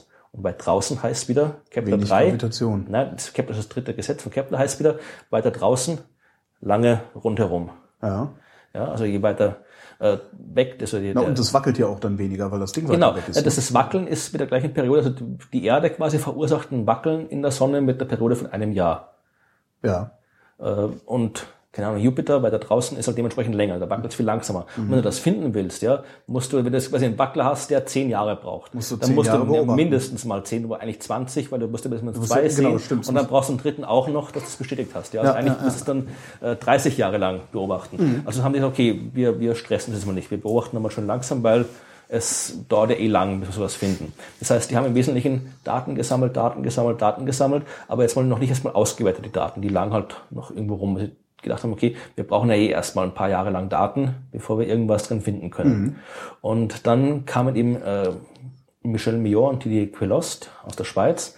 Die hatten äh, wahnsinnig ausgeklügelte Routinen. Die hatten Computerprogramme geschrieben, mit denen sie die Datenauswertung wirklich schon direkt am Teleskop erledigen konnten quasi. Das heißt, die anderen haben die Daten gesammelt und die irgendwo archiviert und gedacht, okay, werten wir später mal aus, wenn man die, weil die Programme auch, die, die hatten so lange dau- gedauert haben. Und äh, Millot und Queloz, die hatten wirklich äh, ganz knifflige, äh, gute Programme, die das sofort auswerten konnten. Das heißt, die konnten sofort sehen, äh, in ihren Daten ist da was oder ist da was nicht. Und dann haben die eben die hatten im Prinzip die gleichen technischen Möglichkeiten wie alle anderen Gruppen auch, die gesucht haben. Aber die haben deswegen gewonnen, also jetzt gewonnen, diesen Wettstreit nach dem, nach dem Planeten, weil sie eben in ihren Daten dann eben diesen Wackler mit äh, dreieinhalb Tagen gesehen haben, den kein Mensch gerechnet hätte, weil niemand gedacht hätte, dass man einen großen Planeten sehen kann, der so knapp am Stern ist, dass er nur dreieinhalb Tage rundherum braucht.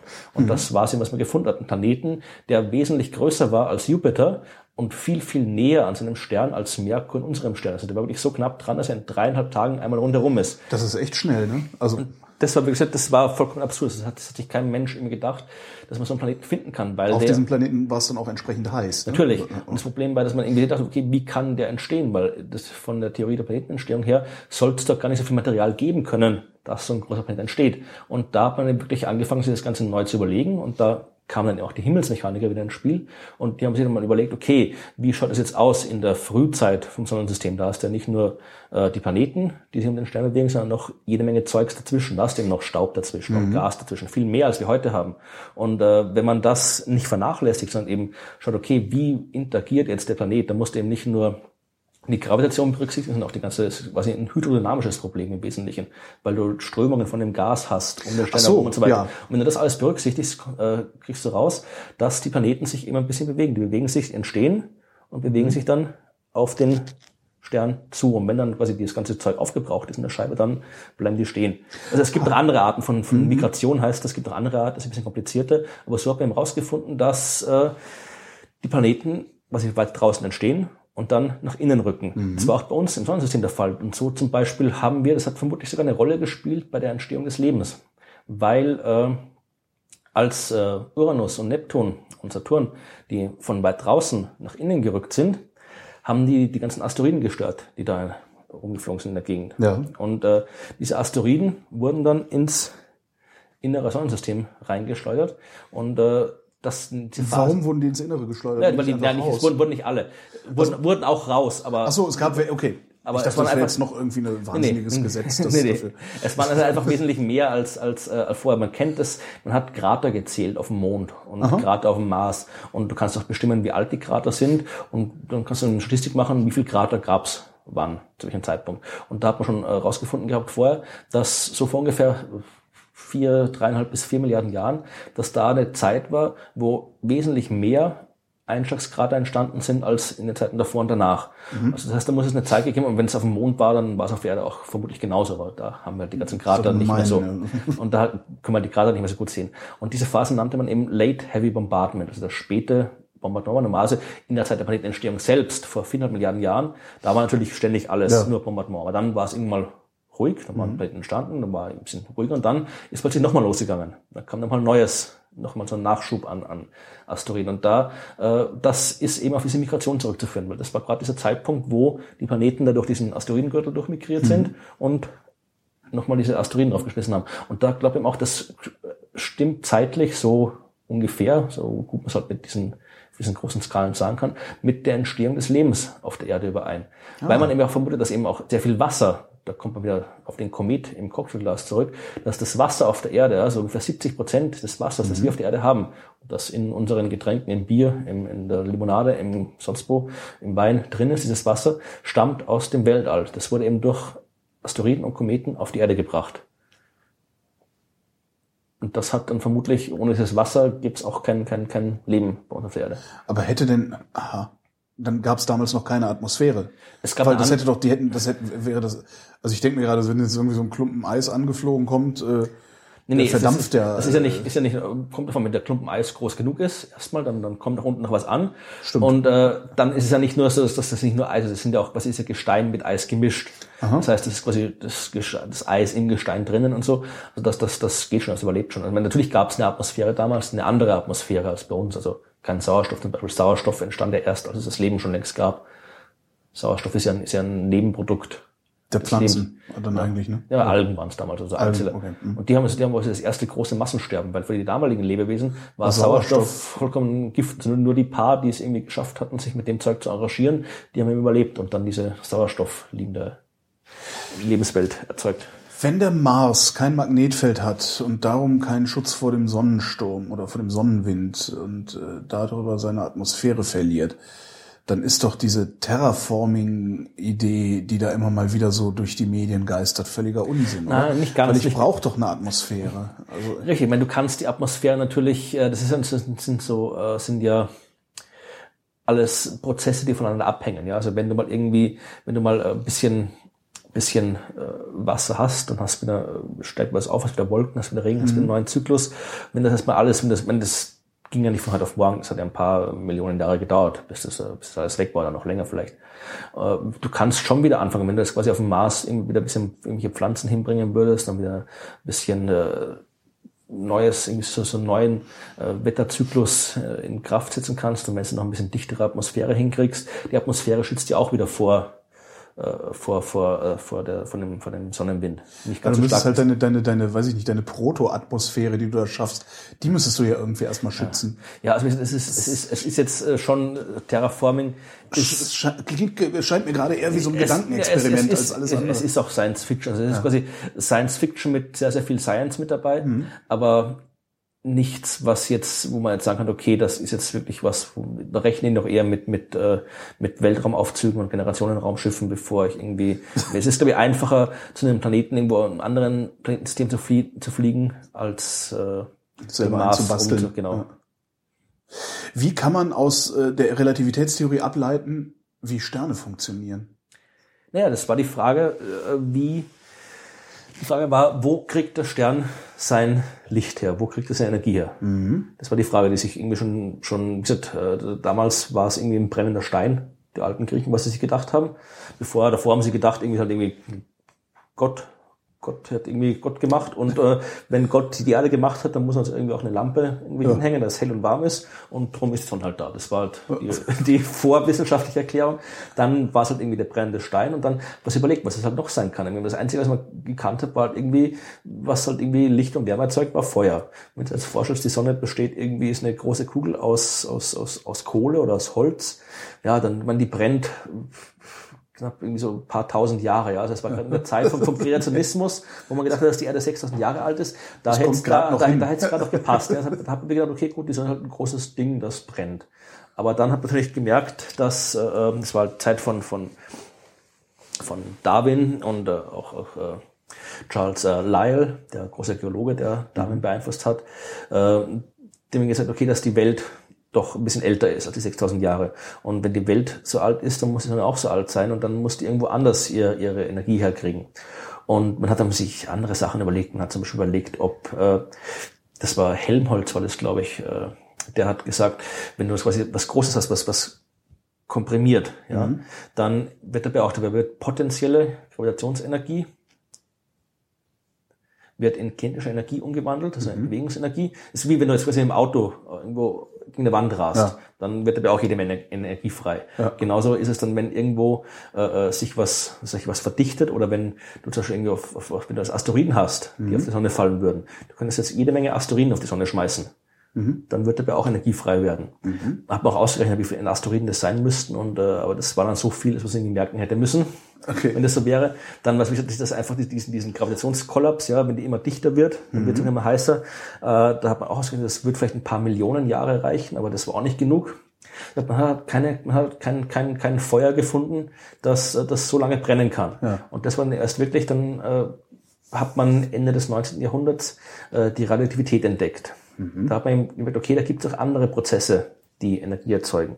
Diese Umwandlung von Elementen in andere. Und äh, hat aber noch nicht genau gewusst. Man hat vermutet, dass die, die Sonne irgendwas mit Radioaktivität zu tun haben muss, aber hat nicht genau gewusst, wie. Das war dann wirklich erst im Albert Einstein gezeigt hat, das ist die berühmteste aller Formeln, E gleich mc Quadrat, dass du Materie und Energie direkt ineinander umwandeln kannst. Dass es eben sowas gibt wie Kernspaltung und Kernfusion und dass das beides Energie erzeugt. Und dann hat man eben wirklich ausgerechnet, okay, diese Art von, von Feuer, die würde ausreichen, um die Sonne zu erzeugen. Ich habe die ganze Geschichte von diesem, diesem, dieser wie die Sonne brennt. Das ist ein ganzes Kapitel in meinem anderen Buch, Gravum. Und äh, das ist wirklich interessant, weil das, äh, äh, du musst natürlich, äh, es hat dann noch gedauert und haben dann erst noch, äh, Weizsäcker war das, äh, der, der, nicht der, nicht der Bundespräsident, sondern der, der, der, der andere, genau. Der hat dann herausgefunden, eben wie genau äh, das funktioniert, also wie genau welche Atome jetzt irgendwo wie zerfallen müssen und mit anderen Atomen reagieren müssen, dass am Ende dann genau die Energie rauskommt. Und selbst dann äh, hat man es noch nicht ganz gehabt, denn man hat gemerkt, okay, das wird alles funktionieren, wenn die Sonne im Zentrum so und so heiß ist. Ja, aber die Sonne, nach allem, was man gewusst hat, war nicht so heiß. Das heißt, die Sonne war ein bisschen zu kalt dafür. Das hängt davon ab, äh, je heißer was ist, desto schneller bewegen sich die Teilchen hin und her. Und äh, die Teilchen stoßen sich auch ab. Ja? Du hast irgendwie zwei, wenn du jetzt zwei positiv geladene Protonen zusammenbringen willst, dann stoßen die sich normalerweise ab. Und du musst die wirklich schnell genug zusammenkrachen lassen, dass die sich äh, miteinander fusionieren können Ja. und sich nicht abstoßen. Und damit die schnell genug sind, muss es heiß genug sein. Das war es nicht. Das war das große Problem. Das heißt, die hatten einen wunderbaren Weg, äh, wie die Sonne brennen könnte, aber der hat nicht funktioniert, weil die Sonne zu kühl war. Und dann brauchte man seltsamerweise nicht nur die Relativitätstheorie, sondern auch die Quantenmechanik, um das zu erklären. Nämlich äh, den Tunneleffekt. Den Tunnel. Ich esse mal noch einen Keks. Ja, ja. Ich kann dir auch Das kann ich, das kann ich wenigstens. Das, mach mal weiter. Ich äh, mal gucken, wie lange mein Gehirn das noch kann. Also Tunneleffekt, das ist wieder äh, ganz vereinfacht ausgesagt. Quantenmechanik sagt ja, du, du kannst nicht mit Exaktheit sagen, wo irgendwas ist, weil eben die Teilchen, äh, Teilchen auch eine Welle sein könnten. Und eine Welle hat keinen exakten Ort, sondern die ist halt, eine Welle ist halt über einen gewissen Bereich ausgebreitet. Ja? Das heißt, ein Ding kann mit einer gewissen Wahrscheinlichkeit hier sein, aber auch da Genau, sein oder woanders sein. Ja? Also es kann halt irgendwo sein, das ist ganz simpel gesagt. Äh, wenn du jetzt quasi jetzt eine Welle hast, also ein Teilchen eine, oder eine Welle, die ein Teilchen repräsentiert, dann äh, kann man nicht genau sagen, wo das Teilchen ist. Wenn du es jetzt vorstellst, diese, diese, du hast eine Wand und ein Teilchen vor der Wand, dann ist in der klassischen Ansicht das Teilchen genau auf der einen Seite von der Wand und auf der anderen Seite ist es nicht. Wenn du das Teilchen aber auch eine Welle darstellst, dann geht die Welle durch die Wand durch und dann mit einer gewissen Wahrscheinlichkeit ist das Teilchen vor der Wand und mit einer gewissen Wahrscheinlichkeit ist es hinter der Wand.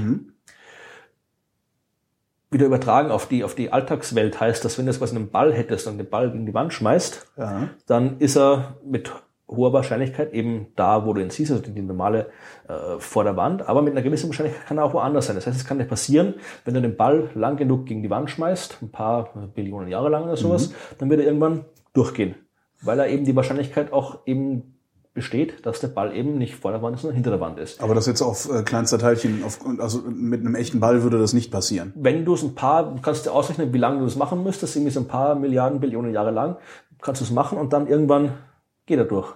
Rein, ist nicht jetzt irgendwie, dass du jetzt irgendwie so lange wartest, bis er durchgeht, sondern rein statistisch besteht eine Wahrscheinlichkeit von 1 zu einer Billiarde, dass er bei einem Wurf durchgeht. Das heißt, wenn du eine Billiarde Würfe machst, hast du mindestens einen Durchgang mit dabei. Aber das ist halt ein Gedankenexperiment. Aber rein. Naja, also ich kann mir gerade äh, Horn von Esoterikern vorstellen, die daraus äh, ableiten, dass man äh, äh, den Ball sich auf die andere Seite der Wand wünschen könne. Machen die wahrscheinlich sicherlich auch. Ja, ja, aber, im Wesentlichen, aber es geht halt darum, dass es eben äh, äh, Und diesen Leuten sage sag ich dann immer, ohne dass ich davon überhaupt was verstehe, nein, nein, diese äh, äh, mikroskopischen äh, Beobachtungen, die wir da machen, also ne, dieses äh, Fixieren durch Beobachtung, das lässt sich nur äh, auf, auf kleinste Maßstab machen, aber in unserer äh, grobstofflichen Welt sozusagen, äh, da passiert das nicht. Und du sagst mir gerade, das geht es trotzdem. passiert deswegen nicht, weil eben äh, diese Quantensysteme, das sind, du hast ja jede Menge Störungen überall. Also, weil Ja. wenn das irgendwie äh, dekohärent heißt das ja, das heißt, da wird diese ganzen Wellenfunktionen kollabieren dann sofort. Das ist quasi wie eine, wie eine, wie eine, wie eine Messung, ja. Und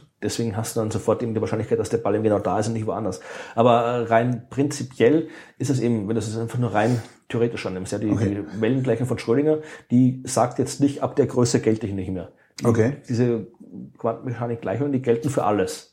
Ja, also, Das heißt, es wäre in diesen Milliarden von Versuchen, in Milliarden von Jahren wäre irgendwann mal der Zustand der Wand und der Zustand des Balles genau so, dass er durchgehen kann. Genau. Also, okay. aber kommen wir zur Sonne zurück. Bei der Sonne Äh, wissen wir genau. eben, die Sonne hatte eben, da ist die Wahrscheinlichkeit auch zwar für ein individuelles Teilchen sehr gering, dass dieses Teilchen jetzt gerade irgendwo durchtunneln würde. Mhm. Aber wenn du sehr, sehr viele Teilchen hast, und in der Sonne hast du verdammt viele Teilchen drin, dann ist die Wahrscheinlichkeit groß. Das heißt, äh, äh, du hast immer noch zwei Protonen, die zusammenstoßen und zu langsam sind, Mhm. um sich zu durchdringen, aber wegen dem Tunneleffekt tunnelt das quasi durch, durch diese Potentialbarriere. Mhm. Der Tunneleffekt erlaubt dem Teilchen eben, diese Abstoßung zu überwinden. Und weil es eben genug Teilchen gibt in der Sonne, gibt es eben auch genug, wo dieser Tunneleffekt auftritt. Und deswegen gibt es genug, damit die Sonne auch bei dieser geringeren Temperatur heiß genug brennen kann. Das heißt, du brauchst eben die Gravitätstheorie und auch die Quantenmechanik, um zu erklären, wie das funktioniert. Und selbst dann gibt es immer noch, noch, noch verschiedene, es gibt verschiedene Reaktionswege. Ja? Also es gibt verschiedene Arten, wie die verschiedenen Ketten von Prozessen, die ablaufen können. Also wie jetzt genau aus Wasserstoff Helium wird. Da sind auch verschiedene Zwischenschritte mit dabei. Es gibt verschiedene Arten von Zwischenschritten. Und da hatte man auch, das hat man ehrlich erst in den 50er, 60er Jahren äh, rausgefunden. Da konnte man dann äh, bestimmte Beobachtungen anstellen, äh, Neutrinos messen und auch Beobachtungen aus dem Weltall anstellen und dann eben wirklich eindeutig unterscheiden, welche Art von Ablauf da jetzt genau passiert. Das heißt, im Wesentlichen weiß man erst seit den 60er Jahren genau, wie die Sonne funktioniert. Wie heiß ist es da? Innen drin, boah, 15 Millionen Grad oder irgendwie sowas. Also ist aber noch, die Sonne ist noch ein relativ kühler Stern. Also Und das muss auch so heiß sein. Das heißt, das, Ja. das ist auch das, warum sie diesen Fusionsreaktor da unten nicht gebaut kriegen. Also, weil es gibt, gibt es irgendetwas.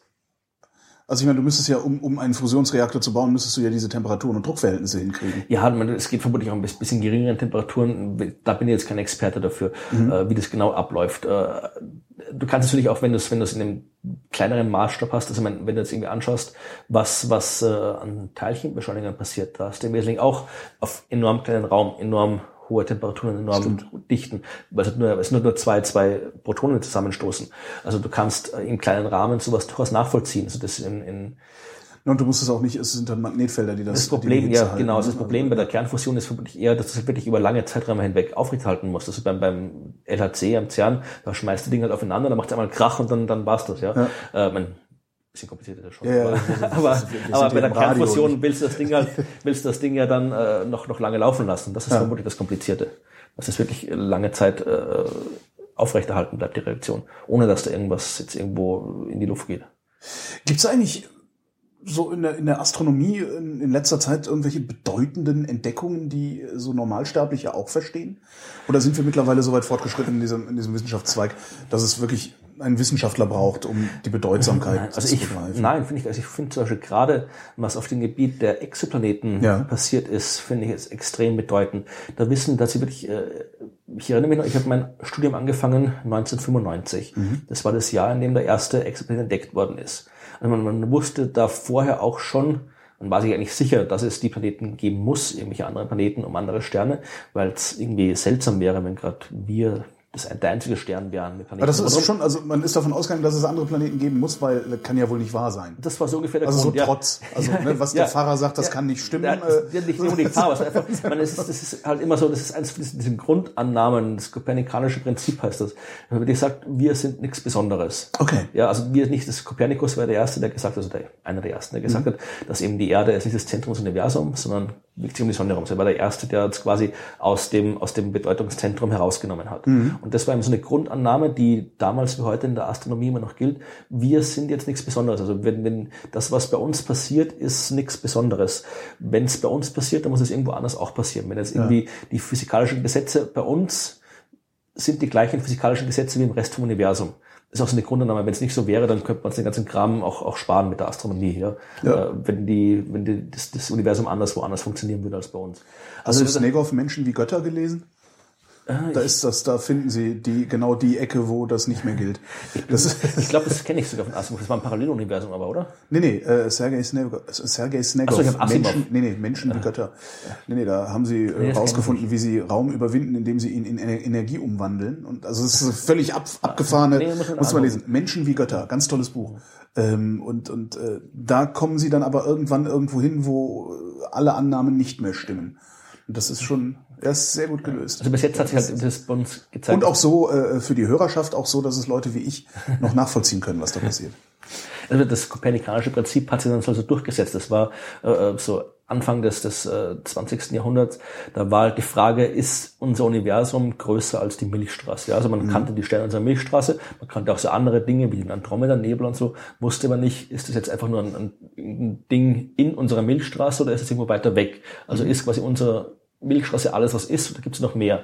Das war eben Hubble, der eben rausgefunden hat, okay, das Teil ist wirklich eine andere Galaxie, ganz weit weg. Und das Universum ist quasi viel, viel größer, besteht aus ganz vielen Galaxien. Also auch unsere Galaxie ist nichts Besonderes. Davor war noch die Frage, sind wir im Zentrum der Galaxie, was auch noch einige geglaubt haben. Und äh, Also wenn wir schon nicht im Zentrum, ja, äh, okay. also das war auch rausgefunden. Und dann, jetzt ist halt quasi die Frage gewesen mit den Planeten. Also das hat sich auch gedacht, okay, wenn bei uns Planeten entstehen, dann müssen die ja auch woanders entstehen. Und das Ja. wäre seltsam, wenn es nicht so wäre. Aber man wusste es halt nicht. Und dann hat man eben den ersten Planeten gefunden. Und dieser war, das war dieser seltsame, äh, heiße Krisenplanet, ganz nah am Stern, der auch nicht irgendwo reingepasst hat, aber den man dann, wo man dann eben noch rausgefunden hat, warum es so ist. Und das, die, die ersten Planeten, die man gefunden hat, waren alle so seltsam. Ja, das waren alles äh, Dinge, von denen man nicht gewusst hat, okay, das irgendwie, es gibt zwar andere Planeten, aber anderswo schaut es doch irgendwie anders aus als bei uns. Also irgendwie so normale Planeten wie bei uns äh, hat man irgendwo anders nicht gefunden.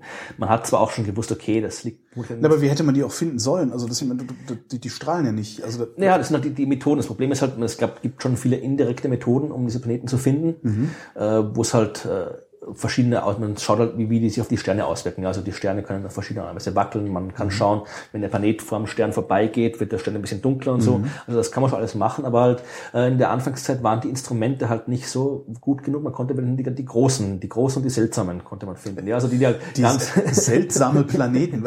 Oh. Ja, also es war halt wirklich so, dass man die, die gefunden hat. Und dann, damit man sowas Also findet- seltsam im Sinne von viel zu groß, um so dicht am Stern zu sein. Genau, vor allem, weil es auch irgendwie, wenn du, wenn du was finden willst wie die Erde, dann musst du halt was, das braucht halt lange rundherum, weil es in dem richtigen Abstand sein muss und ist klein. Also Die, ja, Achtung, habe ich mal gelernt. Habitable Zone. Richtig, genau. Also da musst du halt lange beobachten und brauchst genau beobachten. Und es hat einfach gedauert. Es hat wirklich, äh, also ich kann mich noch erinnern, wie ich äh, Doktorarbeit geschrieben habe, so 2000 bis 2004, da war es wirklich noch so, wenn da jemand einen neuen Planeten entdeckt hat, das war noch was, da hat man sich nachher unterhalten beim Café, hat äh, irgendwie, es war noch so ein, jetzt kein, kein Mega-Ereignis, aber es war doch noch was Besonderes, ja. Dann, wie, Werden die eigentlich auch nach dem Entdecker benannt? Nein, überhaupt nicht. Das, das nur Asteroiden äh, und Kometen. Also die Planeten, die kriegen halt nur eine normale Standardbezeichnung. Und äh, diese Planeten, ja, da habe ich halt so ein paar Dutzend gekannt damals, ja. Und dann, wie ich dann richtig äh, noch, noch äh, gearbeitet habe, wie ich nach Deutschland gekommen bin, da kannte man schon ein paar hundert. Da war es dann wirklich schon so, dass du fast fast jeden Tag irgendwo einen gefunden hast. Das hat schon ein bisschen normalisiert. Und so richtig los ging es dann erst 2006. Da ist Kepler gestartet worden, ein Weltraumteleskop. Das erste Weltraumteleskop, ah, Entschuldigung, Corot, Corot war das erste Weltraumteleskop. Äh, das, es war 2006 Corot, das eben äh, Planeten suchen sollte. Und vom Weltraum aus kann natürlich viel besser arbeiten und auch viel genauer arbeiten. Und Kepler ist dann erst nachher gestartet worden. Also Corot war von den Europäern, Kepler war von, den, von der NASA. Und Kepler hat das Gleiche gemacht, war ein bisschen, weil es neuer war, ein bisschen besser von der Technik her. Und da ging es erst richtig los. Also da hat man dann die Planeten dann wirklich äh, nicht mehr, nicht mehr hier mal ein, da mal eins, sondern wirklich Hunderte. Tausende, genau. Also, Tausende? Ja, also Kepler hat ein paar tausend Kandidaten. Das heißt, du musst wieder Dinge, von denen man mit ziemlich sicher ist, dass Planeten sind, die aber noch nicht unabhängig bestätigt worden sind. Ja, also jetzt kennt man, bestätigt werden, werden knapp 1000 sein mittlerweile, glaube ich. Und Kandidaten gibt es noch tausende mehr. Und äh, das war das erste Hinweis, dass es eben wirklich da draußen viele Planeten gibt. Man hat mit Kepler und Corot auch Planeten gefunden, jetzt eben die wirklich klein sind. Ja, also wirklich keine, keine Gasriesen, Gasplaneten, sondern wirklich auch Planeten mit fester Oberfläche, Planeten so groß wie die Erde. Jetzt kürzlich hat man einen gefunden, der kleiner als Merkur ist, ja, also wirklich winzig. Also jetzt ist man wirklich so weit von der Technik, dass man auch die ganz kleinen Dinger finden kann. Und was man noch gemacht hat, ist, dass man äh, in den letzten Jahren, 2010, 2011, 2012 gab es auch eine Arbeit, da hat man äh, so statistische Arbeit gemacht. Ja, also man hat da wirklich erstmals genug Basis gehabt, um ein bisschen extrapolieren zu können. Zu sagen, okay, wenn wir- Aus, ausgerechnet, wie viel es sein müsste. ja, also wenn, also wenn wir jetzt so und so viel, wir haben die und die Sterne beobachtet mit der und der Genauigkeit und so und so viel gefunden. Und wenn wir jetzt umrechnen, wie viel wir da verpasst haben, weil wir nicht genau genug sind und wenn wir nicht die anderen Sterne auch beobachtet haben, also man kann also statistisch rumrechnen und kommt dann auf eine gewisse Zahl und dann gibt es noch andere Methoden. Das äh, Gravitationslinseneffekt heißt das. das ist im Wesentlichen auch heißt, ist es ein Effekt aus der Realitätstheorie, dass äh, Licht, also Masse biegt, krümmt den Raum und der gekrümmte Raum lenkt die, die Bahn vom Licht ab und im Wesentlichen läuft es darauf hinaus, wenn du einen Stern hast und äh, Ja. vor dem Stern, bei dem Stern ein Planet ist und so ein Stern an der Gravitationslinse vorüberwandert, dann kriegst du also so einen kleinen Blip in, im Signal. Also das ist der, der Planet wäre dann die Gravitationslinse. äh, nein, nicht- nein, nicht ganz. Also die Gravitation, der, der, der Planet ist nicht die Gravitationslinse. Du hast eine Gravitationslinse und du hast einen Stern und äh, die Gravitationslinse geht vor dem Stern vorbei. Und dadurch, dass die vorbeigeht, wie wenn, das, wie wenn du eine echte Linse irgendwo durch einen Strahlen Ja. durchschieben würdest, wird das Licht kurzfristig heller. Ja. Und äh, wenn es noch einen Planeten mit dabei hat, der Stern, wird es auf eine ganz bestimmte Art und Weise heller. Das heißt, du kriegst nicht nur einen Anstieg, sondern Ach, es gibt Gravitationslinsen, die sind so unterwegs. eine Gravitation ist, ist alles, was Masse hat, ist eine Gravitationslinse. Ah, okay. Das heißt, Jetzt, ich dachte, jetzt gäbe es doch irgendwie ein, ein vollkommen aberwitziges Objekt, das so. Nee, nee. Okay. Also einfach wenn quasi Schade. Also diese, Gravi- das sind auch so Untersuchungen, wo man wirklich so Statistik machen kann, weil man sagen kann, okay, wir haben jetzt mit den Teil irgendwie x Prozent der Milchstraße abgedeckt und so und so viele Sterne gesehen und bei so und so vielen Sternen hatten wir so und so viele Planeten gehabt und wenn man das wieder extrapoliert, kommt man auch wieder auf eine Zahl. Und äh, diese Zahlen stimmen alle überein mit unterschiedlichen Methoden und sagen uns, dass im Durchschnitt äh, für jeden Stern ein Planet existiert. Das heißt, äh, unsere Milchstraße vermutlich sogar mehr, wenn man die großen, jetzt die kleinen noch nicht kennt. Ja, also durch unsere Milchstraße hat 200 Milliarden Sterne und äh, an die 400 Milliarden Planeten ungefähr. Also Planeten sind stinknormal. Genauso wie überall Sterne sind, sind Planeten überall. Und das ist wirklich eine, eine, eine, meiner Meinung nach eine große Erkenntnis, dass man wirklich jetzt erstmals herausgefunden hat, wir sind wirklich nichts Besonderes. Unser Planetensystem ist vollkommen normal. Planeten sind vollkommen normal. Überall gibt es Planeten. Das heißt, Leben müsste eigentlich auch vollkommen normal sein. Das ist die nächste Frage. Man vermutet es, aber man, man wissen es nicht. Wenn wir es nicht gefunden haben, wissen wir es nicht. Also das ist, wenn sich das so fortsetzt, dann wäre es so, ja, Leben müsste eigentlich genauso vollkommen normal wie sein. viele, also ist, man, das, man muss es halt wirklich finden und das ist halt fast unmöglich. Es Ja, gab, gibt so ein ja. schönes, so ein schönes äh, Video, äh, ich weiß gar nicht, von wem es ist, auf irgendeinem irgendein Museum aus den USA, ähm, wo einfach das, wo du, wo du aus, aus der Erde wegzoomst, du, Mhm. Ja, ins, ins ja. Universum raus. Und da gibt's halt dieses, dieses äh, wirklich sehr beeindruckende Bild. Ausbreitung der Ausbreitung aller Radiosignale, die wir jemals äh, rausgeschickt haben, und das ist halt nichts. Aber das ist auch wieder so ein Teil, was ich in meinem Buch äh, erzähle drüber. Vergiss die, die Radiogeschichte, du bist vom Radio. Also, Ja, eben. aber die, die, die Radiosignale sind nicht unbedingt das, was, was jetzt äh, wir jetzt äh, als Zeichen unseres des Lebens auf der Erde ins All schicken. Also da gibt's andere Lebewesen, die viel mehr und viel stärker ihre Anwesenheit ins All signalisieren. Äh, äh, Glühwürmchen. Ich- Nee, also wir haben jetzt hier gerade keins in dem Zimmer hier, wir haben es an der Wand gemalt, äh, Pflanzen, ja, also jeder, jeder Baum, jede Topfpflanze, äh, jeder Grashalm signalisiert, hier gibt's Leben. ja. Für alle, die es sehen wollen im draußen. wie sehe ich das auf? Das liegt daran, dass sie grün sind. Äh, unter anderem. Also eine Pflanze, das hatten wir vorhin schon, eine Pflanze braucht Licht zum Leben. Die Pflanze nimmt aber nicht das ganze Licht, ja. Also die nimmt sich einen gewissen Teil vom Licht und einen anderen Teil reflektiert sie. Und ein Teil, den sie reflektiert, ist das grüne Licht. Sonst wären die Dinger nicht grün, ja. Also weil sie, weil sie das Grüne nicht reflektieren, sind die Pflanzen der Blätter eben grün. Die Pflanze reflektiert aber auch das infrarote Licht. Also wenn du jetzt quasi infrarote Augen hättest, Ja. würdest du die Pflanzen äh, wahnsinnig hell im infraroten Licht leuchten sehen, weil das alles reflektieren, das nahe Infrarot. Das heißt, wir senden schon seit mehreren hunderttausend Jahren. Du kannst jetzt, was er jetzt machen kann, ist zum Beispiel, äh, du kannst äh, dir anschauen, stell dir vor, du sitzt jetzt irgendwo auf dem Mars. Und genauso wie es von der Erde aus gesehen Venus-Transit gibt, ja, also wenn die Venus von der Erde aus gesehen vor der Sonne vorbeizieht, wird es dann vom Mars aus einen Erdtransit geben. Also du könntest dir angucken, wie die Erde vor der Sonnenscheibe vorbeizieht. Und wenn die Erde jetzt vor der Sonne vorübergeht, gibt es einen kurzen Zeitpunkt am Anfang und am Ende, wo Sonnenlicht durch die Atmosphäre Ja. durchgeht. Ja, das heißt, du kannst dir dann anschauen, okay, das Licht geht durch die Atmosphäre durch und dann schaust du, was bleibt danach noch übrig, simpel gesagt. Ja. Das heißt, du kannst dann sehen, äh, das Licht, das auf, von, der, von, der Erd, von der Erde durch die Atmosphäre durchgeht. Da kannst du gewisse äh, Informationen kriegen über das, was in der Atmosphäre enthalten ist. Das heißt, du, weil die, die Stoffe in der Atmosphäre äh, Spektralien erzeugen. Ja? Also je nach bestimmter, bestimmte Atome, bestimmte Moleküle blockieren bestimmte Teile des Lichts und das kann man relativ genau rauskriegen, was es ist. Das heißt, du kriegst dann raus, da ist Sauerstoff drin, da ist Ozon drin. Da gibt es ein paar Biomarker, heißt das, die dir Anzeichen geben können, okay, da kann es äh, äh, das ist eine gute Gegend für Leben. Ja. so. Du kannst es nicht eindeutig rausfinden, da gibt es oder nicht, aber es ist eine gute Gegend für Leben, kannst du sagen, von, von den Gasen her, Also, weil halt gewisse, gewisse Moleküle nur dann da sind, wenn Leben da ist. Und dann kannst du, wenn du sowas hast, dann kannst du probieren, das Licht vom Planeten direkt zu kriegen. Ja, das ist heute noch verdammt schwierig, weil unsere Instrumente nicht gut genug sind, um sowas zu machen, weil der Stern eben enorm hell ist. Der Stern überstrahlt den Planeten.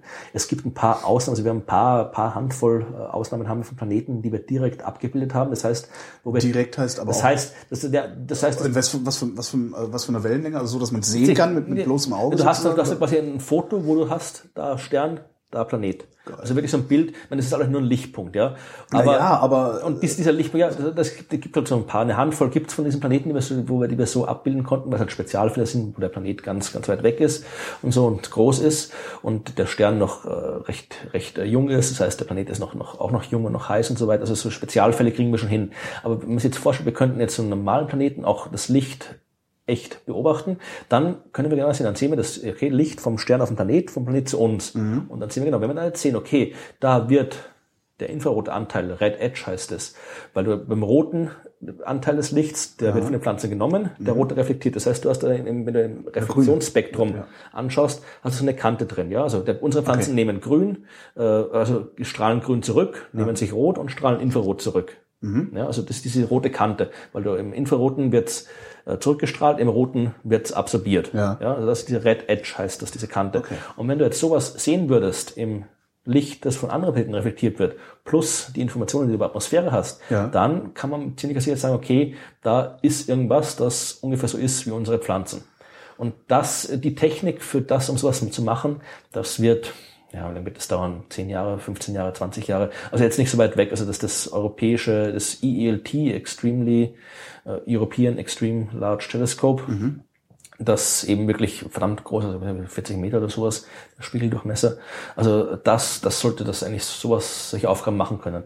Also wie gesagt, wenn es wenn es Planeten gibt mit dieser Art von Leben, die wir finden können, äh, dann werden wir die in, in den nächsten Jahrzehnten finden. Das heißt, wir könnten sogar noch mitbekommen zu Lebzeiten. Das wäre Ja. schon eindrucksvoll.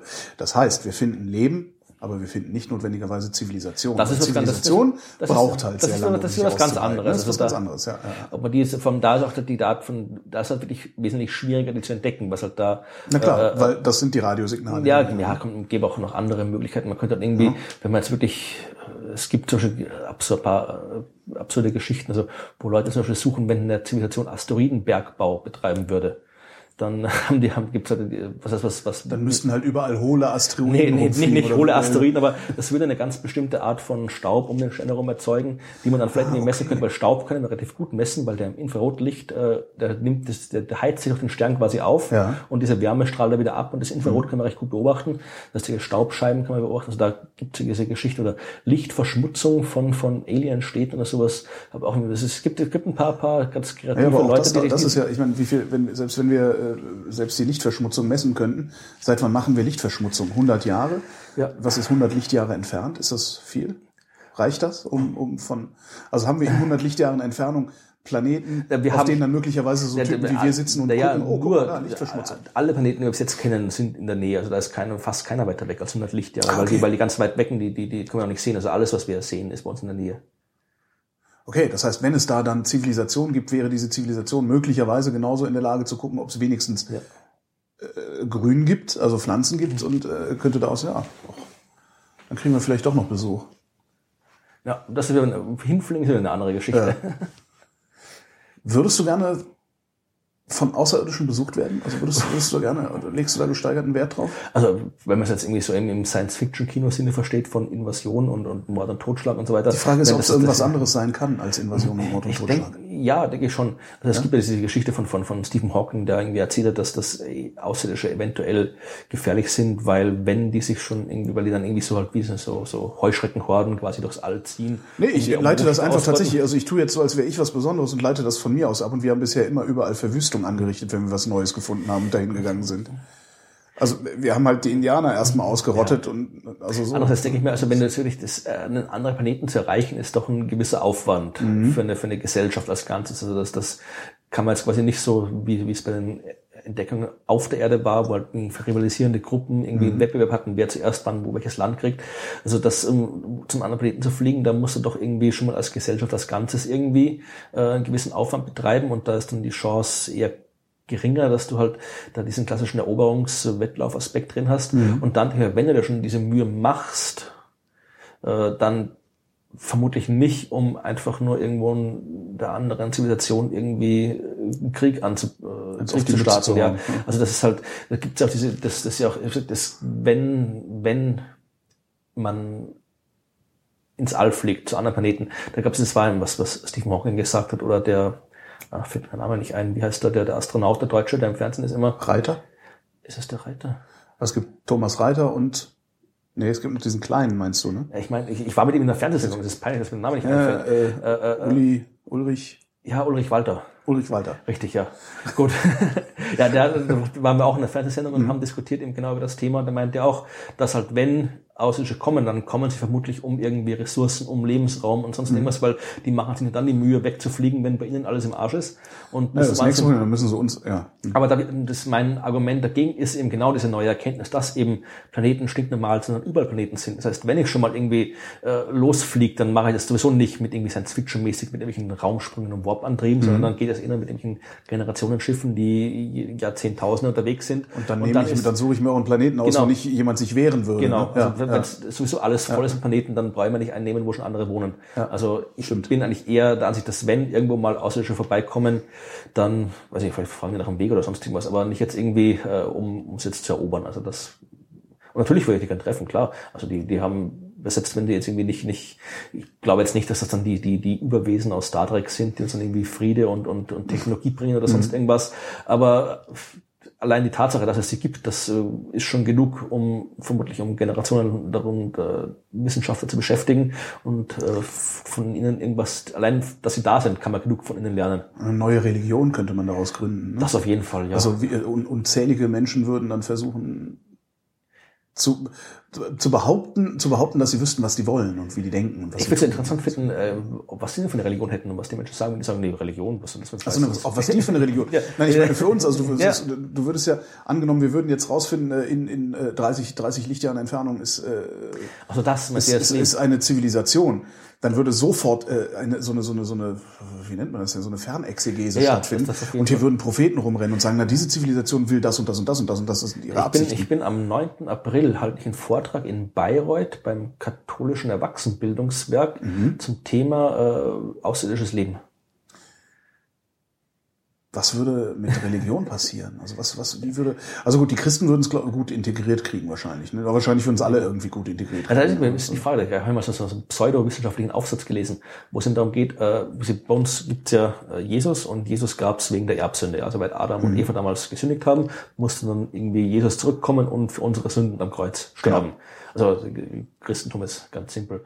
Und, und äh, da war eben die Frage, okay, wenn es irgendwie auf anderen Planeten äh, ist und die genauso von Grund geschaffen sind, dann müssten die theoretisch auch irgendwie mit Paradies angefangen haben. Ja. Und äh, wenn da jetzt quasi Adam und Eva, Alien Adam und Alien Eva klüger waren und nicht gesündigt haben, dann gab es keinen Sündenfall. Das heißt, ja. dann ist immer noch Paradies und dann gab es auch kein Alien Jesus, der ja. Äh, sterben musste. Und da hat dann einer wirklich eben aus anhand von diversen astronomischen, äh, diese ganzen Statistiken, die ich erwähnt habe, plus irgendwelchen seltsamen Bibelauslegungen ausgerechnet, äh, wie viel Prozent der Planeten eben einen Sündenfall hatten und wie viel nicht und wie viel Alien-Jesus es insgesamt äh, gegeben hat, die dann auf verschiedenen Alien-Planeten für die Sünden der Alien Adam und Alien Eva gestorben sind.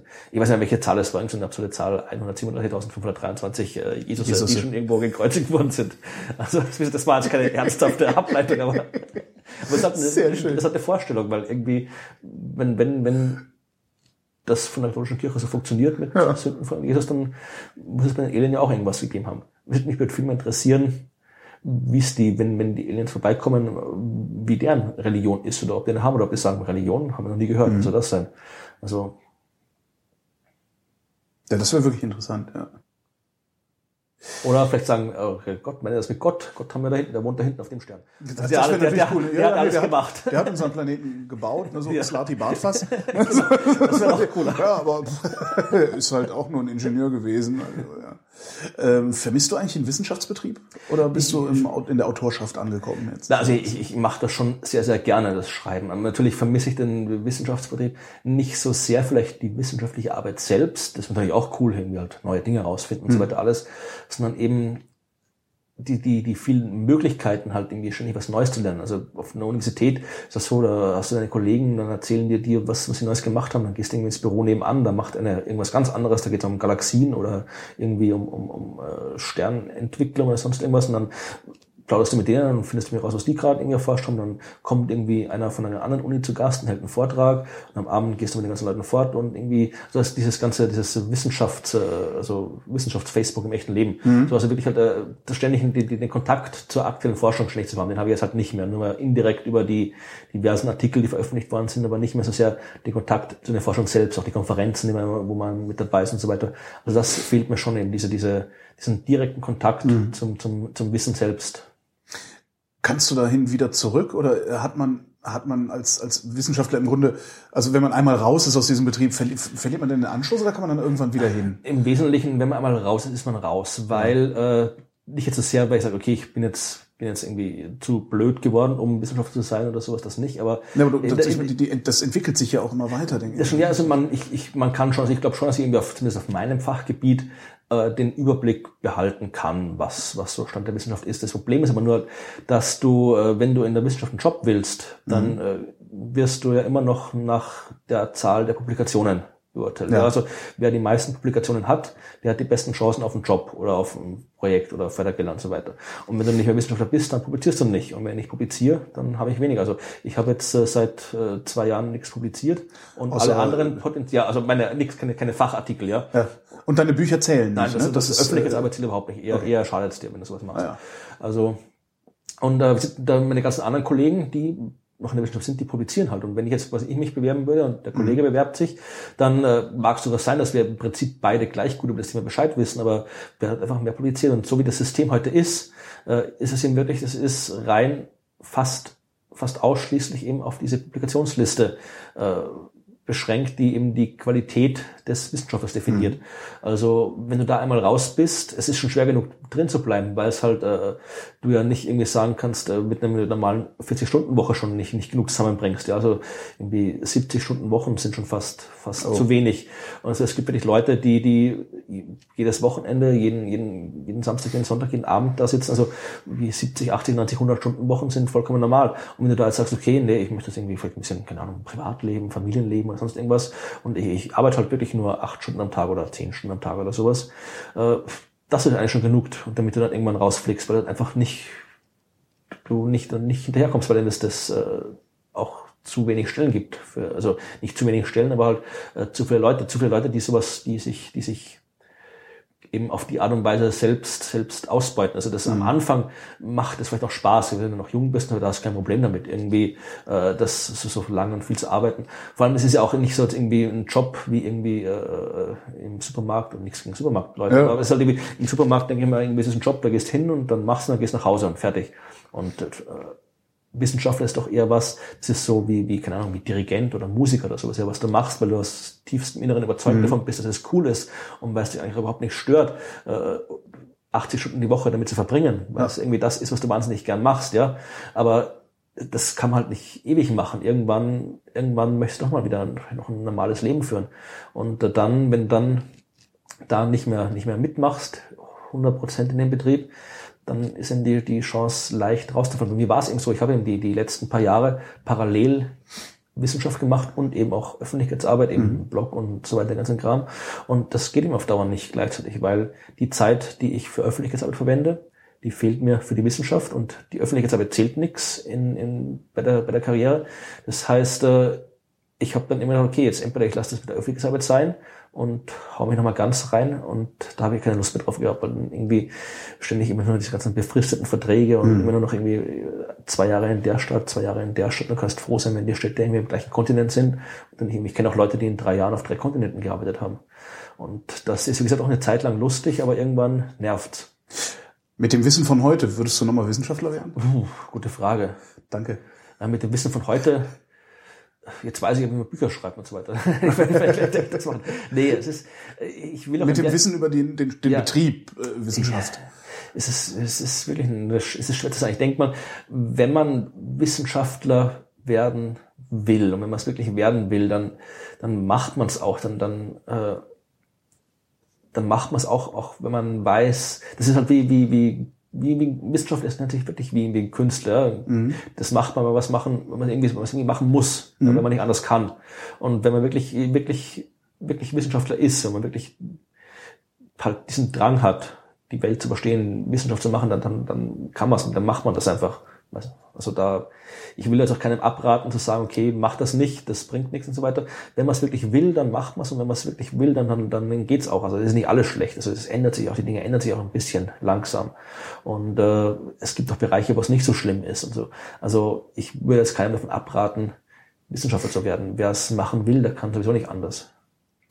Hätte aus dir eigentlich was anderes als ein Astronom werden können? Doch, auf jeden Fall. Also ich, ich wäre mit, vermutlich mit jeder anderen Wissenschaft, Naturwissenschaft, genauso glücklich gewesen, würde ich fast sagen. Also das, mit Astronomie war auch, ich habe damals stark geschwankt zwischen Biologie, Botanik. Ich habe mich äh, auch, stark für Botanik interessiert und hätte dann überlegt, ob ich jetzt irgendwie Botanik oder Astronomie machen soll. Und das mit Astronomie, das war zu einem gewissen Teil eher Zufall, vor allem auch die Art und Weise, wie ich zur Astronomie gekommen bin. Das war damals eben das erste Stephen Hawking Buch, kurz in der Zeit, was rausgekommen ist. Und das, was Hawking da macht, ist ja doch eher Kosmologie. Ja? Also das ist irgendwie äh, Kosmologie. Das wusste ich damals nicht. Äh, Wenn du jetzt irgendwie wirklich Kosmologie betreiben willst, also so wie es, wie es Hawking macht, also Entwicklung des Universums und schwarze Löcher, der ganze Kram, dann musst du eigentlich Mathematik und theoretische Physik studieren. Weil äh, die Astronomen, das ist ja... du Die kannst- Astronomen beobachten den Du Himmel kannst, ja, ne? du kannst zu einem gewissen Maß kannst du beobachten, eine Kosmologie machen, aber der ganze Kram, was eben ist, wie Stringtheorie und äh, Urknall und so weiter, das ist alles äh, reine Mathematik und theoretische Physik, aber das wusste ich damals nicht. Das war, das war, was ich wirklich machen wollte, ja. Das war das Gebiet, was mich interessiert, der Kosmologie. Und ich wusste aber nicht, dass man jetzt eben da Mathematiker werden muss, oder Physiker, dann haben Astronomie studiert. Und Also, ups. nee, also das war jetzt, ich habe dann, ich habe dann eben mich dann halt auf, auf mathematische Astronomie spezialisiert und so weiter und dann zur Himmelsplanet gefunden. Aber also ich wäre genauso glücklich, wenn ich jetzt irgendwie, ich finde auch die anderen Wissenschaften, ich finde Geophysik und Geologie wahnsinnig spannend zum Beispiel, ja. Also das, diese ganze Geschichte irgendwie, wie, wie äh, die Erde funktioniert, wie Tektonik, Vulkanismus, wie du dir irgendwie aus, aus wie du einfach nur so einen dämlichen Stein anguckst und dabei rausfinden kannst, was vor vier Milliarden Jahren passiert ist, ja. Ja. Das ist genauso faszinierend, wie wenn du irgendwie einen komischen Punkt am Himmel anguckst und rausfindest, was vor zehn Milliarden Jahren war. Also das fasziniert mich genauso. Oder eben auch die Biologie, Zoologie zum Beispiel, ja. Ja, Die ganze Evolutionsgeschichte. Also es gibt nichts, was irgendwie, was, was Evolution ist eine der faszinierenden, faszinierendsten Ideen überhaupt. Also jedes Mal, wenn ich mir denke, irgendwie, wenn ich jetzt irgendwie da draußen, ist da irgendwo da, da ist so ein verschrumpelter Baum irgendwo in der Dachrinne, dem Fenster. Es hat irgendwann auf dieser Welt ein Lebewesen gelebt, von dem sowohl ich als auch dieser komische Baum direkt abstammen. Ein ganz konkretes Lebewesen, ganz konkret auf diesem Planeten gelebt. Der, sowohl der Baum als auch du? Ja, Der Baum? Du kannst, du stell dir vor, du kannst jetzt zurückgehen, du kannst sagen, okay, wenn ich jetzt irgendwie, Naja, irgendwann muss es mal die erste Zelle gegeben haben. Ne? na, du kannst schon, wir machen vielleicht nur einen Baum, nehmen wir, keine nehmen wir irgendwie eine Katze oder so. Also ja. bei Katze kann ich, kann ich noch nachvollziehen, Ja, aber aber Baum finde ich jetzt gerade schwierig mir vorzustellen. kommt- Stell dir vor, du mach stell dir vor, wir nehmen jetzt irgendwie äh, meine Mutter, ja? Ja. Steht meine Mutter, daneben steht meine Großmutter, Ja. dann meine Urgroßmutter. Also meine ganzen weiblichen Vorfahren in einer Reihe stellen wir auf. Und dann kommt der Baum, der hat jetzt irgendwie keine Mutter, aber der hat irgendwie eine, eine, einen Samen, aus dem er entstanden ist. Ja, und der Samen kommt wieder von einem anderen Baum. Die kannst du auch immer alle der Reihe nach aufstellen.